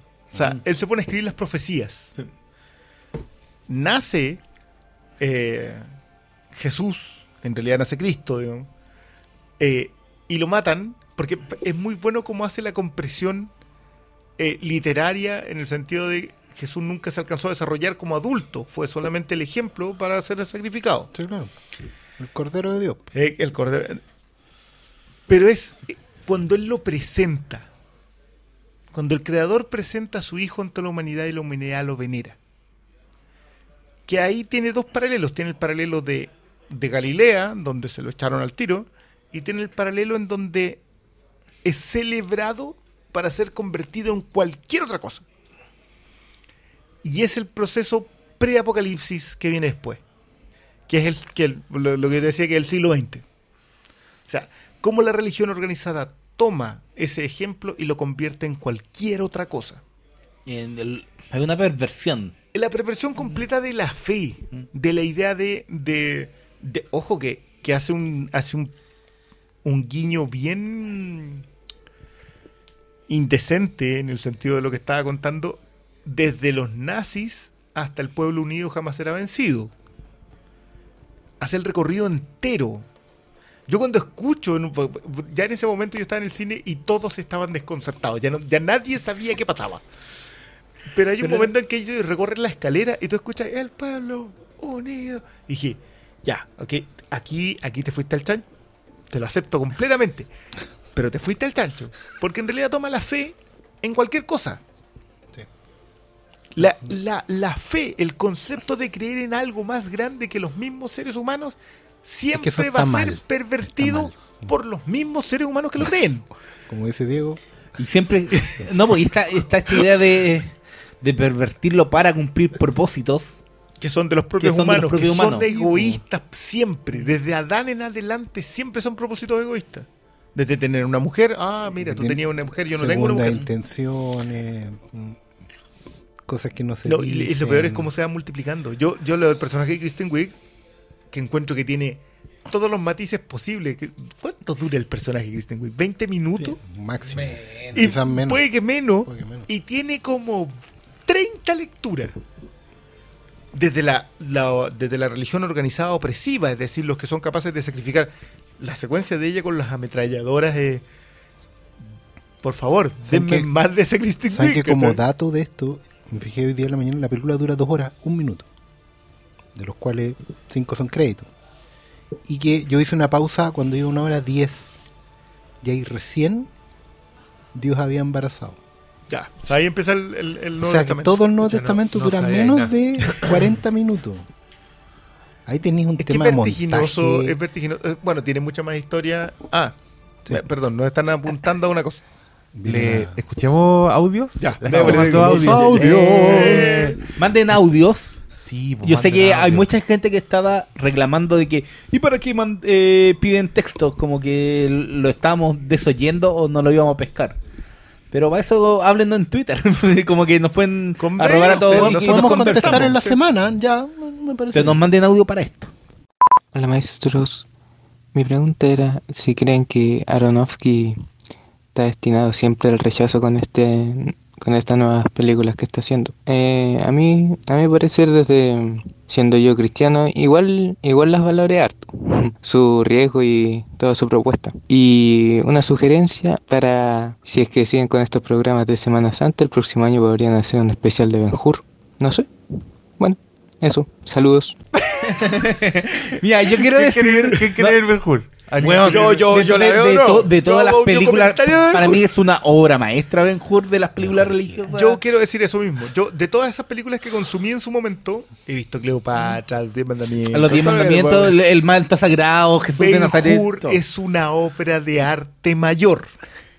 Yo, yo, Y sobre todo- yo estoy dispuesto. Loco, cuando empezáis a, a indagar en cómo hicieron la, la guerra de cuadrigas, es como, weón. No, me sale, Sí, loco. me sale me el manso personaje. De hecho, se termina el personaje y se termina la película. Después de eso, como que te aburrí. Anda a buscarlo a la aldea Y cuando aparece Jesús y no lo muestran. Oh, es- es increíble la- esa weá. la- la es como la señor dueña, Burns. es como la dueña de Tommy Jerry. La película del señor Burns que dirigió el señor Spielberg. Era Ah, que sí, Spielberg, ahí vamos a aparece ver. Ah, pero es rey de reyes.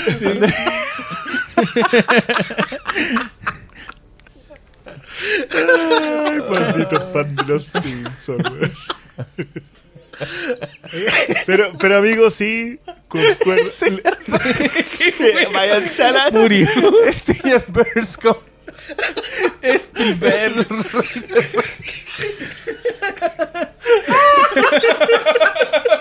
Yo ni he visto el episodio, me da risa. la-. No, solo déjeme, mostrarle es un el- gran el- capítulo de los el capítulo del El Festival de. Cine de El Springfield. señor Burns quiere ganar un premio. Quiere ganar el Festival de Cine de Springfield. El señor Burns quiere ganar un premio.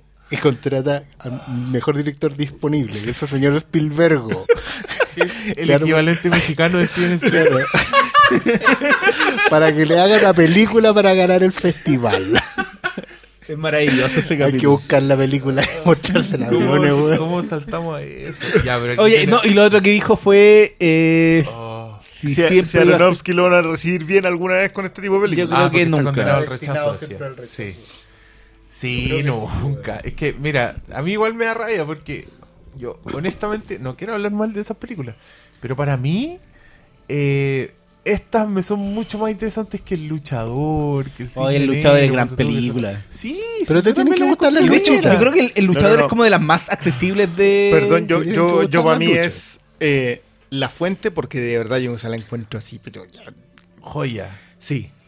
Eh, Mother, Noé, y de ahí para abajo podemos entrar a conversar. Yo diría que Requiem for a, for a Dream en, el cuarto lugar. Concuerdo Pero contigo esa- de que el tipo es. que ahí cuando tú, cuando tú decías que lo, lo importante era lo que estaba entre líneas y no lo Sí, que po, está. en Pero la en fuente Requiem por un estamos. sueño es- Por eso la tengo cuarta. Está todo en superficie, la weá. Eso Pero si te de- dije, Pero yo a mí no me importa que ahí su intención- acepto a la señora. Ya. yo creo que Ya, su, inten- su intención era otra con esa película, no era... Eh, eh, si hay, hay una película en la que predica, Eh, es en Requiem for a sí. Dream.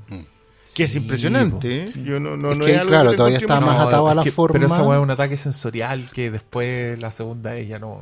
No, pues no te resulta. Es que pasa un poco como con la, con la jaqueca en pi. Si no te vayas a la volada de los números, no hay como que. Claro, no, no. La primera vez el tema de la jaqueca Ambas, las y el las- sonido. ambas las y- vi dos veces y las aprecié más la segunda vez. Y sé Claro. que no, lo que yo, yo te quería decir que por eso Pi uno enganchaba tanto en la época universitaria. Era como claro la película En grupillo, ideal, sí. en grupillo. Sí, una del estudiante. Hola Flimcast, quiero mandarles una pregunta respecto a Mother. Entre paréntesis, eh, estoy muy feliz con mi hermano también de que al fin hayan hecho el podcast de Mother. Lo estábamos esperando desde hace mucho. Les tengo dos preguntas. Asumo que está en la parte con spoilers, así que la primera es ¿en qué momento, en qué parte de la película se dieron cuenta de la temática religiosa que tenía? O sea, ¿en qué escena? Y como que dijeron, ah, ya, esta película va sobre esto. Mi segunda pregunta es de ya, pese que Aronofsky habló que eh, Madre era la madre tierra. No sé, a mí por lo menos me pasó que yo lo sentí que en vez de madre tierra era muy madre, madre María, por decirlo así. Así que, ¿con qué madre eh, lo relacionaban ustedes? O con algún otro tipo, no sé. ¿Qué significó mother para ustedes, el personaje? ¿Qué era para ustedes? Está, está buena. Buena. Buena, Por una parte, ¿en qué momento les cayó la teja? yo no voy a engrupir. Yo me cayó la teja con la marca Cain. Yo por eso fue como que ahí Ah. la película se me abrió porque Ya. al principio estaba ya, ok, juguemos, mira, podría ser, no estoy seguro. No vi la costilla, punto. Ah, no yo- estaba vomitando, Ah, no, yo vi la ta- yo tampoco vi la costilla. costilla. Y no me sentí asocié- súper por no haberla visto. Necesariamente, pero cuando vi que el weón mataba al hermano y más encima quedaba marcado la frente, fue como. "Ah". Literalmente. Sí, yo, no, yo cuando como que le rompen su cristal y el weón le dice get out, como apuntando con el dedo, ahí Sacándolos dije, del paraíso. Los echa del Para- paraíso. Dije, esa weá era la manzana. Ah. Y después aparece, cuando aparece un hijo y después aparece el otro, y yo dije, ah. aquí- Entramos. Aquí va a correr sangre. y de ahí me fui por un tubo. Sí. Pero yo igual la vi después. La vi harto después que ustedes. Tengo miedo de que se me haya pasado como por osmosis. Exacto. Aunque ustedes fueron Mm. súper cuidadosos, nunca dijeron Es muy, pero es muy entretenido verla de Ah. nuevo ahora. Y a propósito de eso, yo quiero decir algo que yo sé que me va a condenar. Eh, es un acto muy responsable de mi parte, pero si yo hubiera visto esta película a tiempo, la habría puesto en mis top del año y probablemente habría estado más arriba de lo que estuvo en nuestro podcast. Gracias. Pero se le está haciendo justicia en este programa. Muy bien. Sí. Dedicado. Justicia fliméfila. Obviamente, hablamos media hora de Spielberg, pero eso fue por otra cosa. Y es porque lo merece, weón. porque es fin de Semana Santo, el- la resurrección. es lo que importa.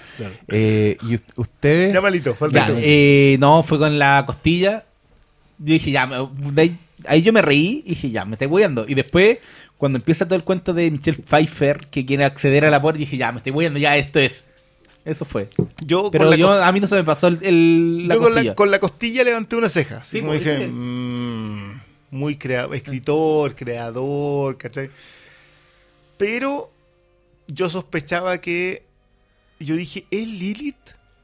La primera, la primera esposa digamos. estaba viendo como una suerte de analogía. Claro, Mm. dije, mm, no, no, como que no me, no, me- no me parece que sea Eva. Mm. Pero fue una cuestión así como, ¿eso me estáis contando? Ya, obviamente, con los hermanos ya es una cuestión, o sea, si no se te cayó la teja ahí es porque no... Sí, don-. ¿En qué lugar de China te criaste? De Corea del Norte. No, Claro, venís de los Urales, ¿cachai? No, no hay leído la Biblia en tu No, vida, vos. eh, yo creo que era como el, la clave es cuando te dicen el concepto de la entrega a la habitación. Ese ya era. Sí. Era un. Era un El lugar prohibido. Era etcétera. un. Era No. pegarte con la Biblia en la cara, así. Toma, ahí tení. Esto es. Yo, que yo creo que es un acto que repite Aronofsky demasiadas veces en la película, por lo cual me molesta más lo otro. Sea, No es que no, agarra la Biblia y te pega en la cara 20 veces antes del Nuevo Testamento. no, no. Sí, es que la está, está el tema de los judíos, la organización, el crecimiento de David, está, está- está todo. Sí, eh, de verdad es fascinante. Yo lo, yo lo dije, yo cuando salí del cine yo estaba fascinado. Todo Sí. lo que me contaron era una cuestión que yo me explotaba la cabeza y decía, ¿cómo te atreviste a hacer esto? Sí. Y que, la, y que del la cine- wea- y que la weá fuera cíclica, ¿no les cagó un, un poco la cabeza? No, yo, es que me- yo, yo lo dije en un momento, yo puede ser haber consumido tanto a, a Neil Gaiman que, que él planteaba eso, que como que Dios cometía el error una y otra vez, pero intentaba de nuevo. Sí. Porque, bueno, Ahora si- igual si ponte tú, para siempre, el- la apertura, la apertura es cíclica, pero en su en la primera vez puede ser súper porque se entiende que antes de la creación del hombre estaba la batalla por el cielo. El ángel cae otro entonces abrir la película con una mujer en llamas no necesariamente significaba estar en el final. Claro. ¿Cachai? Podía ser el final de otra cosa. Entonces yo, yo vi a la loca quemándose y partía esto y bueno, dije, alguien, aquí hubo un fuego que partió con todo esto. Pero yo no lo asocié con el final y cuando termina, de hecho la segunda vez que la vi, que fue ahora como en la casa, la, la retrocedí para comparar los rostros. Que, que son otros. El Son rostro inicial, el rostro, bueno, Jennifer Lawrence y el final. Y ninguno de los tres son No. el mismo. No, po. Eh, El es- primero creo que es Rachel Weisz. Ya, no sé. pero eso, eso hubiese sido muy... No sé, igual el último pareciera... creo que es. Vela. ¿En serio? Sí, fíjate. Bueno, tiene un aire. Puede ser. Pero, una- pero no, pero incluso busqué los créditos, me di la paja, pero no encontré ningún nombre no, así ahí como. esa sido. porque además, No, eso- además que- que eso tiene además los créditos, por lo menos en IMDB, también son parte de la historia, porque los personajes tienen un nombre específico. Ya, Jennifer Lawrence es Mother, ¿cachai? Y Bardem es creador. Claro. Ed Harris no se llama Adán. digamos, No. ¿cachai? Era hombre. Pero hay un montón de personajes, de- sobre todo en el Nuevo Testamento, que tienen nombres así como eh, profeta, em, sacristán, nombres así como, como que, que determinan su función en el relato. Entonces, más encima te lo van enriqueciendo más todavía. ¿Cachai? Pero no, no vi más nombres conocidos fuera de que los Gleason fueran hermanos, digamos. O sea, bueno. Oye, y la otra pregunta de la, Ah, de la auditora. ¿De qué madre es? ¿Qué madre, qué mother era para ustedes? Para mí es la inspiración. Para mí es lo que le lo hizo clic al creador. Perdonen. Lo Sí, que le hace clic al musa. creador que dice la musa. Es, la- es el momento de decidir. pero tú estás haciendo humano. todo lo que hacen los humanos en la película. Estás ignorando lo que ella hace. Estás ignorando que es ella la que hizo la casa Es que ella con no sus manos. Claro, pero es que ella no existe sin el creador. Es la, que detecta, existe es la que detecta la vida. Es que es un proceso simbiótico. No. No, po. O sea, sí, es simbiótico, pero al decir inspiración y el otro el que hace todo no es simbiótico eso. Sí, pues porque la inspiración es simbiótica para el creador. El creador no puede, el creador no logra crear sin la inspiración. No existe como tal, no se puede Pero más que eso lo que hace ella, no es solo inspirarlo para que el Juan vaya a escribir. Es que eso es suficiente. Ella está mezclando pigmento, está sintiendo la casa, le está pidiendo a los humanos que no se balanceen en la weá y, y no le le está están creando. haciendo caso. Está arreglando la casa también. Ella va descubriendo cosas en la casa que no conocía.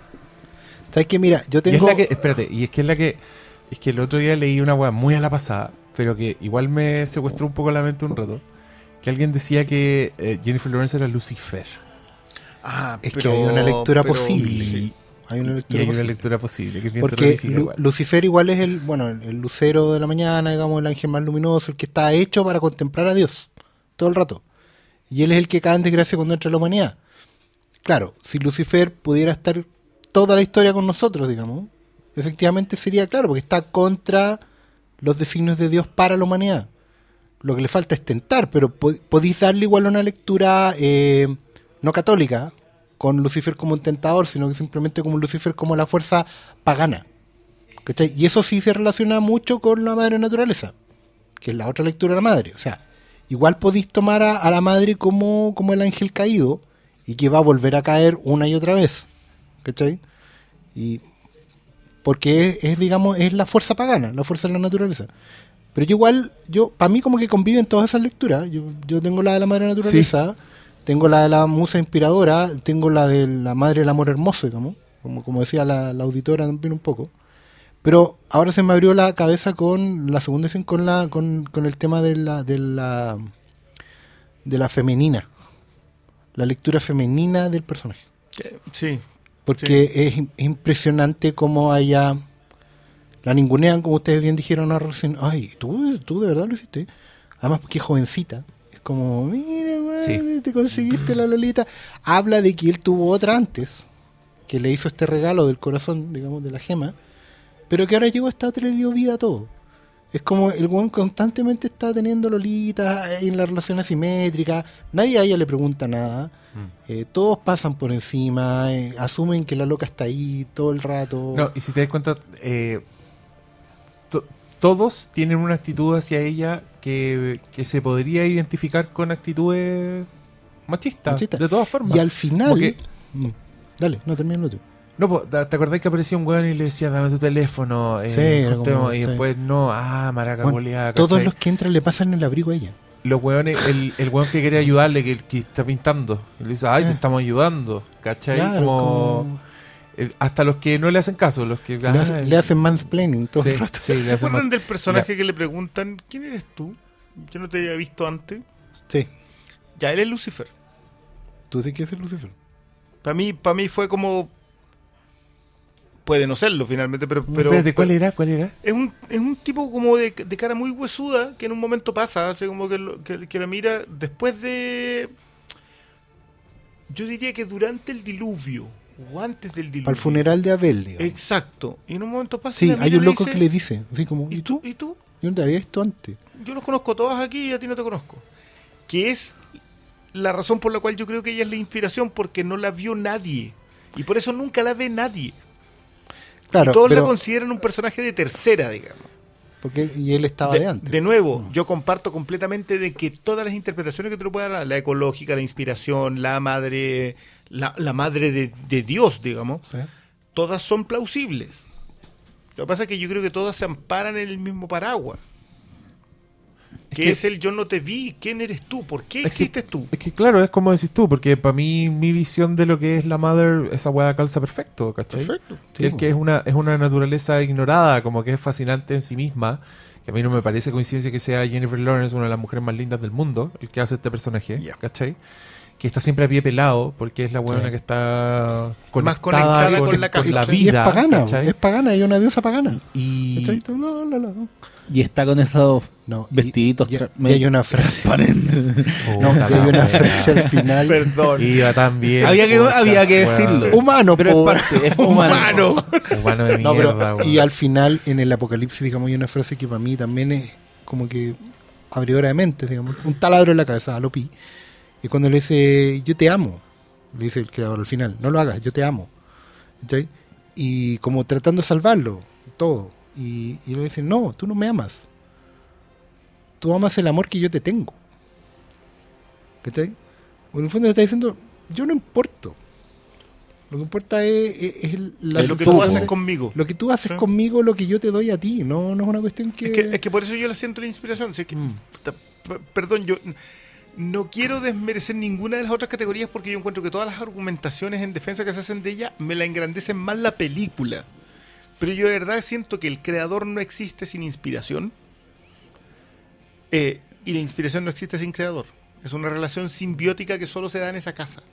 Entonces, también acepto la, la, el las otras El lecturas problema, por y eso ahí mismo. tenemos que entrar en eso, es que sea lo que sea la madre, el creador es un conche su madre con ella. No, completamente. completamente. Es con- como- convengamos que, la- que- que nunca ha sido buena onda. Por eso cuando me dicen no, que en el segundo, weón. en el segundo acto, digamos, en el Nuevo Testamento, eh, no, no. No es buena onda. Siempre Estamos es hablando él, de lo que- siempre es él, él, él. Yo sí. cuando vi la película, yo estuve muy marcado con la idea de la, de la, del concepto medio pachama- pachamama, Sí. pero e- también con Ecológico, ecológico. pero también con la idea de que es como eh, ella es como la creación también es parte de la creación y es como es como un- es, a ver, como es como el útero que que congrega todo a toda la creación del del señor ¿cachai? entonces por eso también eh, tiene el final que tiene la película para mí que es como esto ya la fuente explota ¿cachai? era necesario recarlo todo Porque había una fuente de combustible debajo de la casa. Siempre estuvo ahí. Que po. Escondida detrás de un muro Claro. falso. Y, el, y, y alguien Al la que había escondido. claro. porque la gota culiada cae. Por cuando se derrama la sangre. Sí. O sea, el, el germen de la destrucción está en la sangre derramada. En la primera.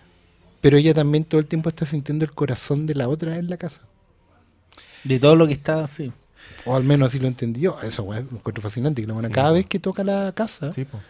lo siente, es un ente vivo, Y aparte cuando de no la ella. siente decide volarlo todo. Es que sí, es que hay, igual se- son las lecturas mismas que da la película, que es como cada casa, o sea, oye, entendiendo la película que es todo un, un ciclo, que cada casa está construida sobre la anterior, pues, ¿cachai? Entonces, el corazón, Supuestamente la idea es que el creador no va a cometer los mismos Mo- errores que que ya- en la siguiente tanda. Pero claramente no, le ha resultado no rato. tenemos cómo saberlo. No, po. No tenemos cómo saberlo. No, es que, mira, yo, yo jamás pondría a los humanos como víctimas. Pero siempre somos los hijos que no sabemos ser hijos y el padre no sabe ser padre. Sí. Entonces, es como la idea del, del de la creación fallida porque es a la imagen y semejanza. claro, porque él también falla. Mm. Entonces, más encima falla. Yo, yo, a quien sea que me discrepe de esto, quiero, quiero escucharlo con argumentos de verdad. La Biblia debe ser uno de los libros más machistas que existen. Probablemente es el libro machista definitivo, porque establece los conceptos de que solamente los hombres pueden trascender. Sí. Entonces, lo que hace Aronofsky de tomar el libro machista por esencia y decir que sin la mujer no puedes ni siquiera concebirlo, yo lo encuentro brillante. Por eso terminé recibiendo de buena manera la- el tema ecológico en el concepto de la madre naturaleza Claro. y también por un ateísmo, digamos, ganado con los años, en el cual para mí es más importante lo que nosotros podemos hacer con, nues- con lo que nos rodea que la creencia misma de haber sido creado. Mm. Eh, ahora, creo que lo recalca harto con, con esta idea de que esta mujer que se va dando vuelta diciendo, dejen de destruirme la casa, concha de su-". ¿Cachai? Que, que, que lo pasa haciendo durante todo el rato. O sea, como, paren, ¿qué onda? Nunca, ojalá fuera tan catártico. Porque no lo es. De hecho, uno de los momentos que a mí me conmueve mucho la actuación de ella es cuando finalmente suelta algo y grita y le dice a, a Dios culiao, le dice, They're not listening to me. No me están escuchando. Y lo encuentro tan bien ejecutado, tan al alma. Oye, hay más audios, Dale. pero hay unos súper largos. ¿Qué hacemos? Lo escuchamos igual. Dale, Bueno, escuchemos. Aprovechamos a tomar algo. Pero entonces no hay escuchar, pues Ah, perdón, que hay que ponerse los fonos ya. Hola amigos del Filmcast, eh, soy Claudio, los escucho hace bastante tiempo. Y este fin de semana santo, fin de semana ideal para ver Mother, eh, la descargué totalmente legal de Torrent, obvio, y, y me puse a verla. Era tarde ya, el día sábado en la noche, me enganchaba, como que no, como que sí, no entendía nada. Pero me dio flojera poner otra película y la seguí viendo. Eh, al final empecé a entenderla. En, el clímax, que fue un clímax muy intenso por lo demás, eh, empecé a caer en cuenta de, de lo que nos estaba contando Aronofsky. El Cisne Negro a mí no me gustó tampoco, pero, pero con esta película no, pues. Esta película empecé a, a caer en cuenta de lo que estaba contando, de lo que estábamos viendo, y pasé del odio, no sé si al amor, pero a un cariño por lo menos, que me descolocó. No sé si a ustedes les pasó lo mismo, no sé si a los que están escuchando el podcast les pasó lo mismo, pero ahora no sé si amar o odiar al weón. Porque me gustó lo que hizo, pero me desagradó mucho cómo lo hizo. O por lo menos, no sé, lo pasé mal. Le estaba pasando lo mal en un momento. Quizá al final no me cuajó tanto, pero estoy en ese limbo de, de no sé si recomendarla o decir que por ningún motivo la vean. Eso chicos, pero oírlos, oírme y muchas gracias por existir. Cabros, tienen que. Conciso, es pregunta. Un minuto. Tienes que grábense minuto- antes un y minuto lo máximo. mandan. Sí, Sí, un minuto. Un minuto máximo. Eh, ¿Qué le decimos? Eh, Yo recuerdo que una de las primeras impresiones de Mother fue que, para mí, que era que era una película que te gustara o no, te sacaba del, del, del lugar típico. De tu zona No, de confort. Claro, no es una película que efectivamente yo creo que es es súper... No es tan mal pasarlo mal con esta película. No es un, un viaje agradable, no es una cuestión para que tú veáis todos los días mientras tomáis once. ¿Cachai? Sobre todo la segunda, la segunda parte. Pero no es una película, es una película que tienes que sentarte a verla, ¿no? Y, y poner de tu parte. Entonces no es un ejercicio que no te va a dejar agotado. Yo creo que no está mal, yo creo que hay un tema ahí con, con creer que uno solo va al cine a pasarlo bien necesariamente, sino para eso no iría nadie, nunca haría documentales, ni dramas, ni, ni cosas que al final te hagan, te, muevan la interna, ¿cachai? O sea, yo creo que no está perdido el amigo, no debería sentirse tan desconcertado. La película no está para dejarlo tranquilo, digamos.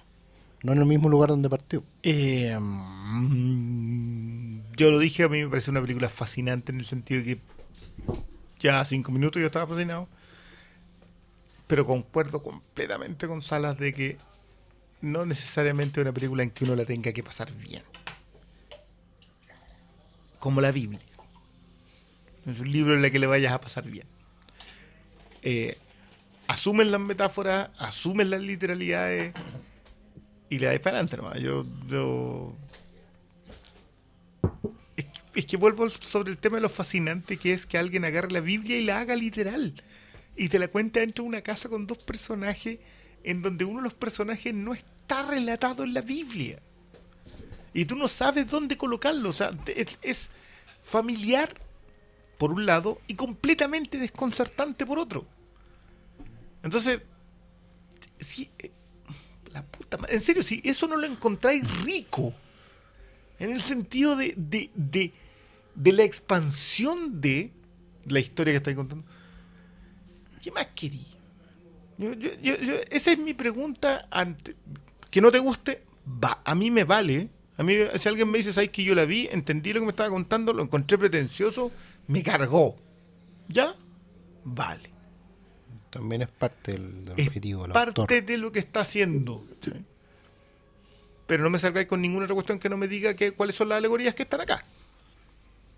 Y, y creo que eso, lo que hizo el amigo de empezar a verla, de llevar una hora y de, de odiarla y después seguir, es un ejercicio indispensable al momento de ver cine. Sobre todo este tipo de cine de autor.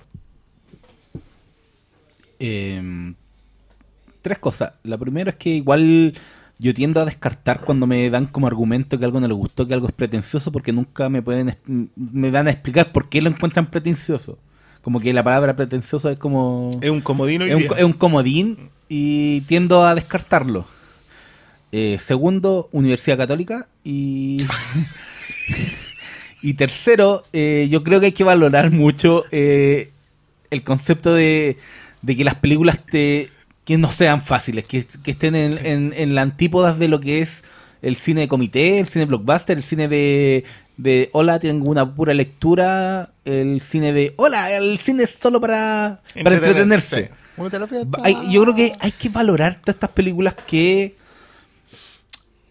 que a uno como espectador te desafían. ¿no? Que, porque claro, po, esta película tiene, uno puede decir que, que te pega con un mazo su, con su alegoría, ¿cachai? Y por eso muchos lo pueden descartar porque ya, sí, ya es mucho, me estáis usando más alegorías de la cuenta. Pero yo creo que por eso mismo hay que abrazarlo y te, te guste o no te guste, también hay que darle el espacio a a disfrutar que algo tenga dos, tres, cuatro lecturas porque no es algo habitual, ¿cachai? Y, especialmente cuando lo que yo estaba diciendo al principio que es una película que está con todos los rostros de que podrían estar en una superproducción y te lo, lo ocupan para bueno, para esto, ¿cachai? Y es, claro, eh, eh, en un primer acercamiento que esté Jennifer Lawrence puede ser como un comodín para acercar a mucho público que no se acercaría a esta película. Y yo encuentro muy valorable que hayan hecho eso. Saludos desde Temuco para los Hateful Four. Gran admirador del programa, siguen así, nos motivan a todos. Considerando de que Noé es la historia favorita de Aronofsky desde que él era muy niño. ¿Creen que este amor por la historia lo ayudó a enfocarse más en los personajes y en el camino de contar, más que en una historia de religiosidad evidente? Si ustedes tuvieran la oportunidad de contar una historia que fue la favorita de ustedes para niños y hacerla una gran película, ¿cuál sería? Saludos. Eso yo también lo había leído, que la- era la historia favorita de, de Aronofsky. Eh, hace mucho sentido que cuando tuvo las lucas... la Pero manga lo, lo ensaya en cómic primero. Sí, igual que la de Fontaine. Probablemente tenía que ver con eso también. O sea, igual de Fontaine de haber sido su otro gran momento. Cuando venía en alza, digamos, y, y también le pasaban cheque. Había confianza, digamos. No en tanta- blanco. Claro. ¿Cachai? No, ya. Pero no, ya no, ya nadie, nunca, pero. Amigo, no. Pero Depende, yo creo que yo creo que tiene mucho que ver. Es una cuestión que me gusta mucho la, la metáfora del primer disco de una banda. O sea, el disco que ensayaste toda tu vida. Lo pensaste, lo repensaste, lo y tuviste la oportunidad de hacerlo. Qué, qué hermoso. po. Y se nota. Yo creo que en parte Y tiene lo hizo en el momento que tenía que Mm. hacerlo. po. Pero pero Ah, se no nota que lo, de Noé está pensado así. Yo concuerdo con eso, que es su personaje más, más desarrollado. No, lo, lo de Noé está pensado en todos los niveles, en personaje, en subtexto, en el en la imaginería de lo, de lo, de los Nephilim, que creo que son los que se llevan toda la. Y el personaje de- del descendiente de Caín, que es el rey Wilson, son, son los que se llevan como de ese otro peso. Pero creo que es una película muy pensada, muy de alguien que quiere mucho la historia que está contando y de que su propuesta entiende que no necesariamente va a ser agradable. O sea, yo, yo creo que no es una película que no está construida para. Obviamente no es Mother, digamos, pero no está construida para ser accesible totalmente.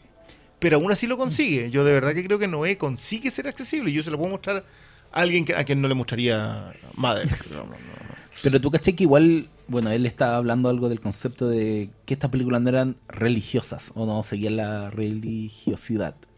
Y yo creo que sí, pero no en el sentido de que a veces se trata la religión en términos solemnes. Como que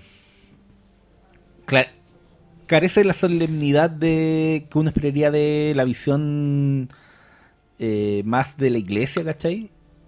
En términos de, de no desafiar como las dobles lecturas. Y yo creo que esta película sí es religiosa y es muy religiosa, pero también lo ocupa eso para decir las cosas que plantea sobre esos mismos grandes temas que de historias que son más antiguas que, Que Matusalén, ¿no? que Matusalén, pues, weón. Eso, ¿cachai? Pero cuando, pero cuando dicen que no es religiosa, Vamos, yo creo vamos a hacer el sketch de Oscar Sala escribiendo la Biblia. Pero solo va el premium. Solo va el premium. Eh, a mí me gustaría decir que no siento que Noé sea una película espiritual. No, no, no siento que apele a la espiritualidad de la fe. Eh, siento que apunta a la humanidad del creyente. Y esos son dos aspectos completamente distintos del- de abordar un personaje como Noé. Vuelvo a insistir, creo que esa es una película muy preparada, muy pensada. Eh, y en ese sentido también, en, es- en la idea de ser muy pensada, que es algo que también me pasa con Mother, siento que es muy atea. Hay un juicio muy potente a los creadores. A la idea de que, al- de- de que es un cabro chico. Entonces, que el hombre siempre es más grande que Dios. Exacto, y por eso valida a Noé, lo valida en su error, lo valida en su fe, pero no valida la es la espiritualidad. mujer. Y en el caso de Mother, y, y- y también es en el, yo, yo creo que en el sentido de la mujer que se sacrifica siempre por algo más importante, Sí. pero a la vez de decirte, ah, de, de la misma forma en que la Biblia es machista, el personaje de, de Bardem, eh, y todos son condenadamente patriarcales. Incluso la forma de pensar de Eva es patriarcal. Sí, pues ella es mucho más. Pero de- porque de nuevo- salió de la costilla. Sí. Exacto, pero dejémosle esa lectura a la gente que debe hacerlo. No, no, Pero ahí está, para que tomen ese hilo que- porque no lo ha tomado nadie. y, y por qué, y por qué deberían. Eh, hola, buenas cabros, ¿cómo están? Eh, mi nombre es Jorge y antes que todo quería felicitarlos por el por el Flimcast 200. Bacán, todo súper entretenido y, y puta, al maestro Sala no se le va a perdonar, pero son cosas. Eh, bueno, mi pregunta es la siguiente. Lo que pasa es que yo vi Mother eh, solo, ¿cachai? Y, mm, y puta, yo fui empezando a caer como en el segundo acto, ahí empecé a caer y a entender bien la película. Eh, después la vi con mi polola y me pasó que en el segundo visionado siento que me entretuve más y la encontré mucho mejor que en el primer visionado que tuve. Ahora, lo que hice yo, por ejemplo, con mi polola fue que le expliqué un poco, le di un par de matices de lo que era la película y siento que ella lo disfrutó mejor en el primer visionado que yo en el primer visionado. Ahora no sé si a ustedes les pasó lo mismo, pero siento como que faltaron quizá un poquito de más datitos. Y mi segunda pregunta es lo del líquido amarillo. ¿Qué es lo que representa? Porque yo francamente no entendí mucho. La tercera pregunta no tiene nada que ver con Modern, ni con, ni con Noé, ni nada de eso. Es con lo que dijo Josh Weldon de, de la Justice League, que salió hace poco una entrevista, que puta, prácticamente dijo que no podía trabajar con gente que pensaba en poner a Gal Gadot con el traje de Batman en el último acto. Así que eso, pues. Saludos cabros. Estén bien, un abrazo. ¿Qué? ¿Pero y- qué dijo? Doctor Malito, ¿qué declaración Ya, es ma- esa? malo, malo, por favor. Tú que. Ya. Whedon dijo que Gal Gadot nunca se iba a poner el traje de Batman. ¿Cuándo mandó esto? Si lo mandó después del primero de abril, hubo un Ah. texto de April Fool's Day. No, era un Era de los sa- Inocentes. ayer salió un- entonces si fue eso eh, un- Bueno, obviamente yo era creo una que broma. entonces, Pero yo y este no- auditor cae en las de nosotros también. Sí. Sí, no, era una broma y de hecho Joss Whedon hasta el día de hoy no ha dicho nada de la película. A lo más como No, que... De hecho, hay muchos fans que están marcando como favoritos supuestas guiños que le hacen en sus tweets, pero nada, nada. No ha dicho nada hasta el momento, así que... Ya. La última pregunta. Caíste. ¿Y, y qué otras cosas nos preguntaba? Si faltaban más datos sobre... de. Sí, no, sí, No, en- no. Él, él dio dos visionados. El primero ya anduvo bueno, y después cuando él llevó a su pareja. Ah, sí, pues le explicó. Ah, el líquido amarillo nos pregunta. ¿Tú sabes, Briones? Ah, ¿qué es no, el líquido amarillo? No le di importancia. Es que, miren, yo voy a serle súper honesto. Yo vi esta película una sola vez en el cine.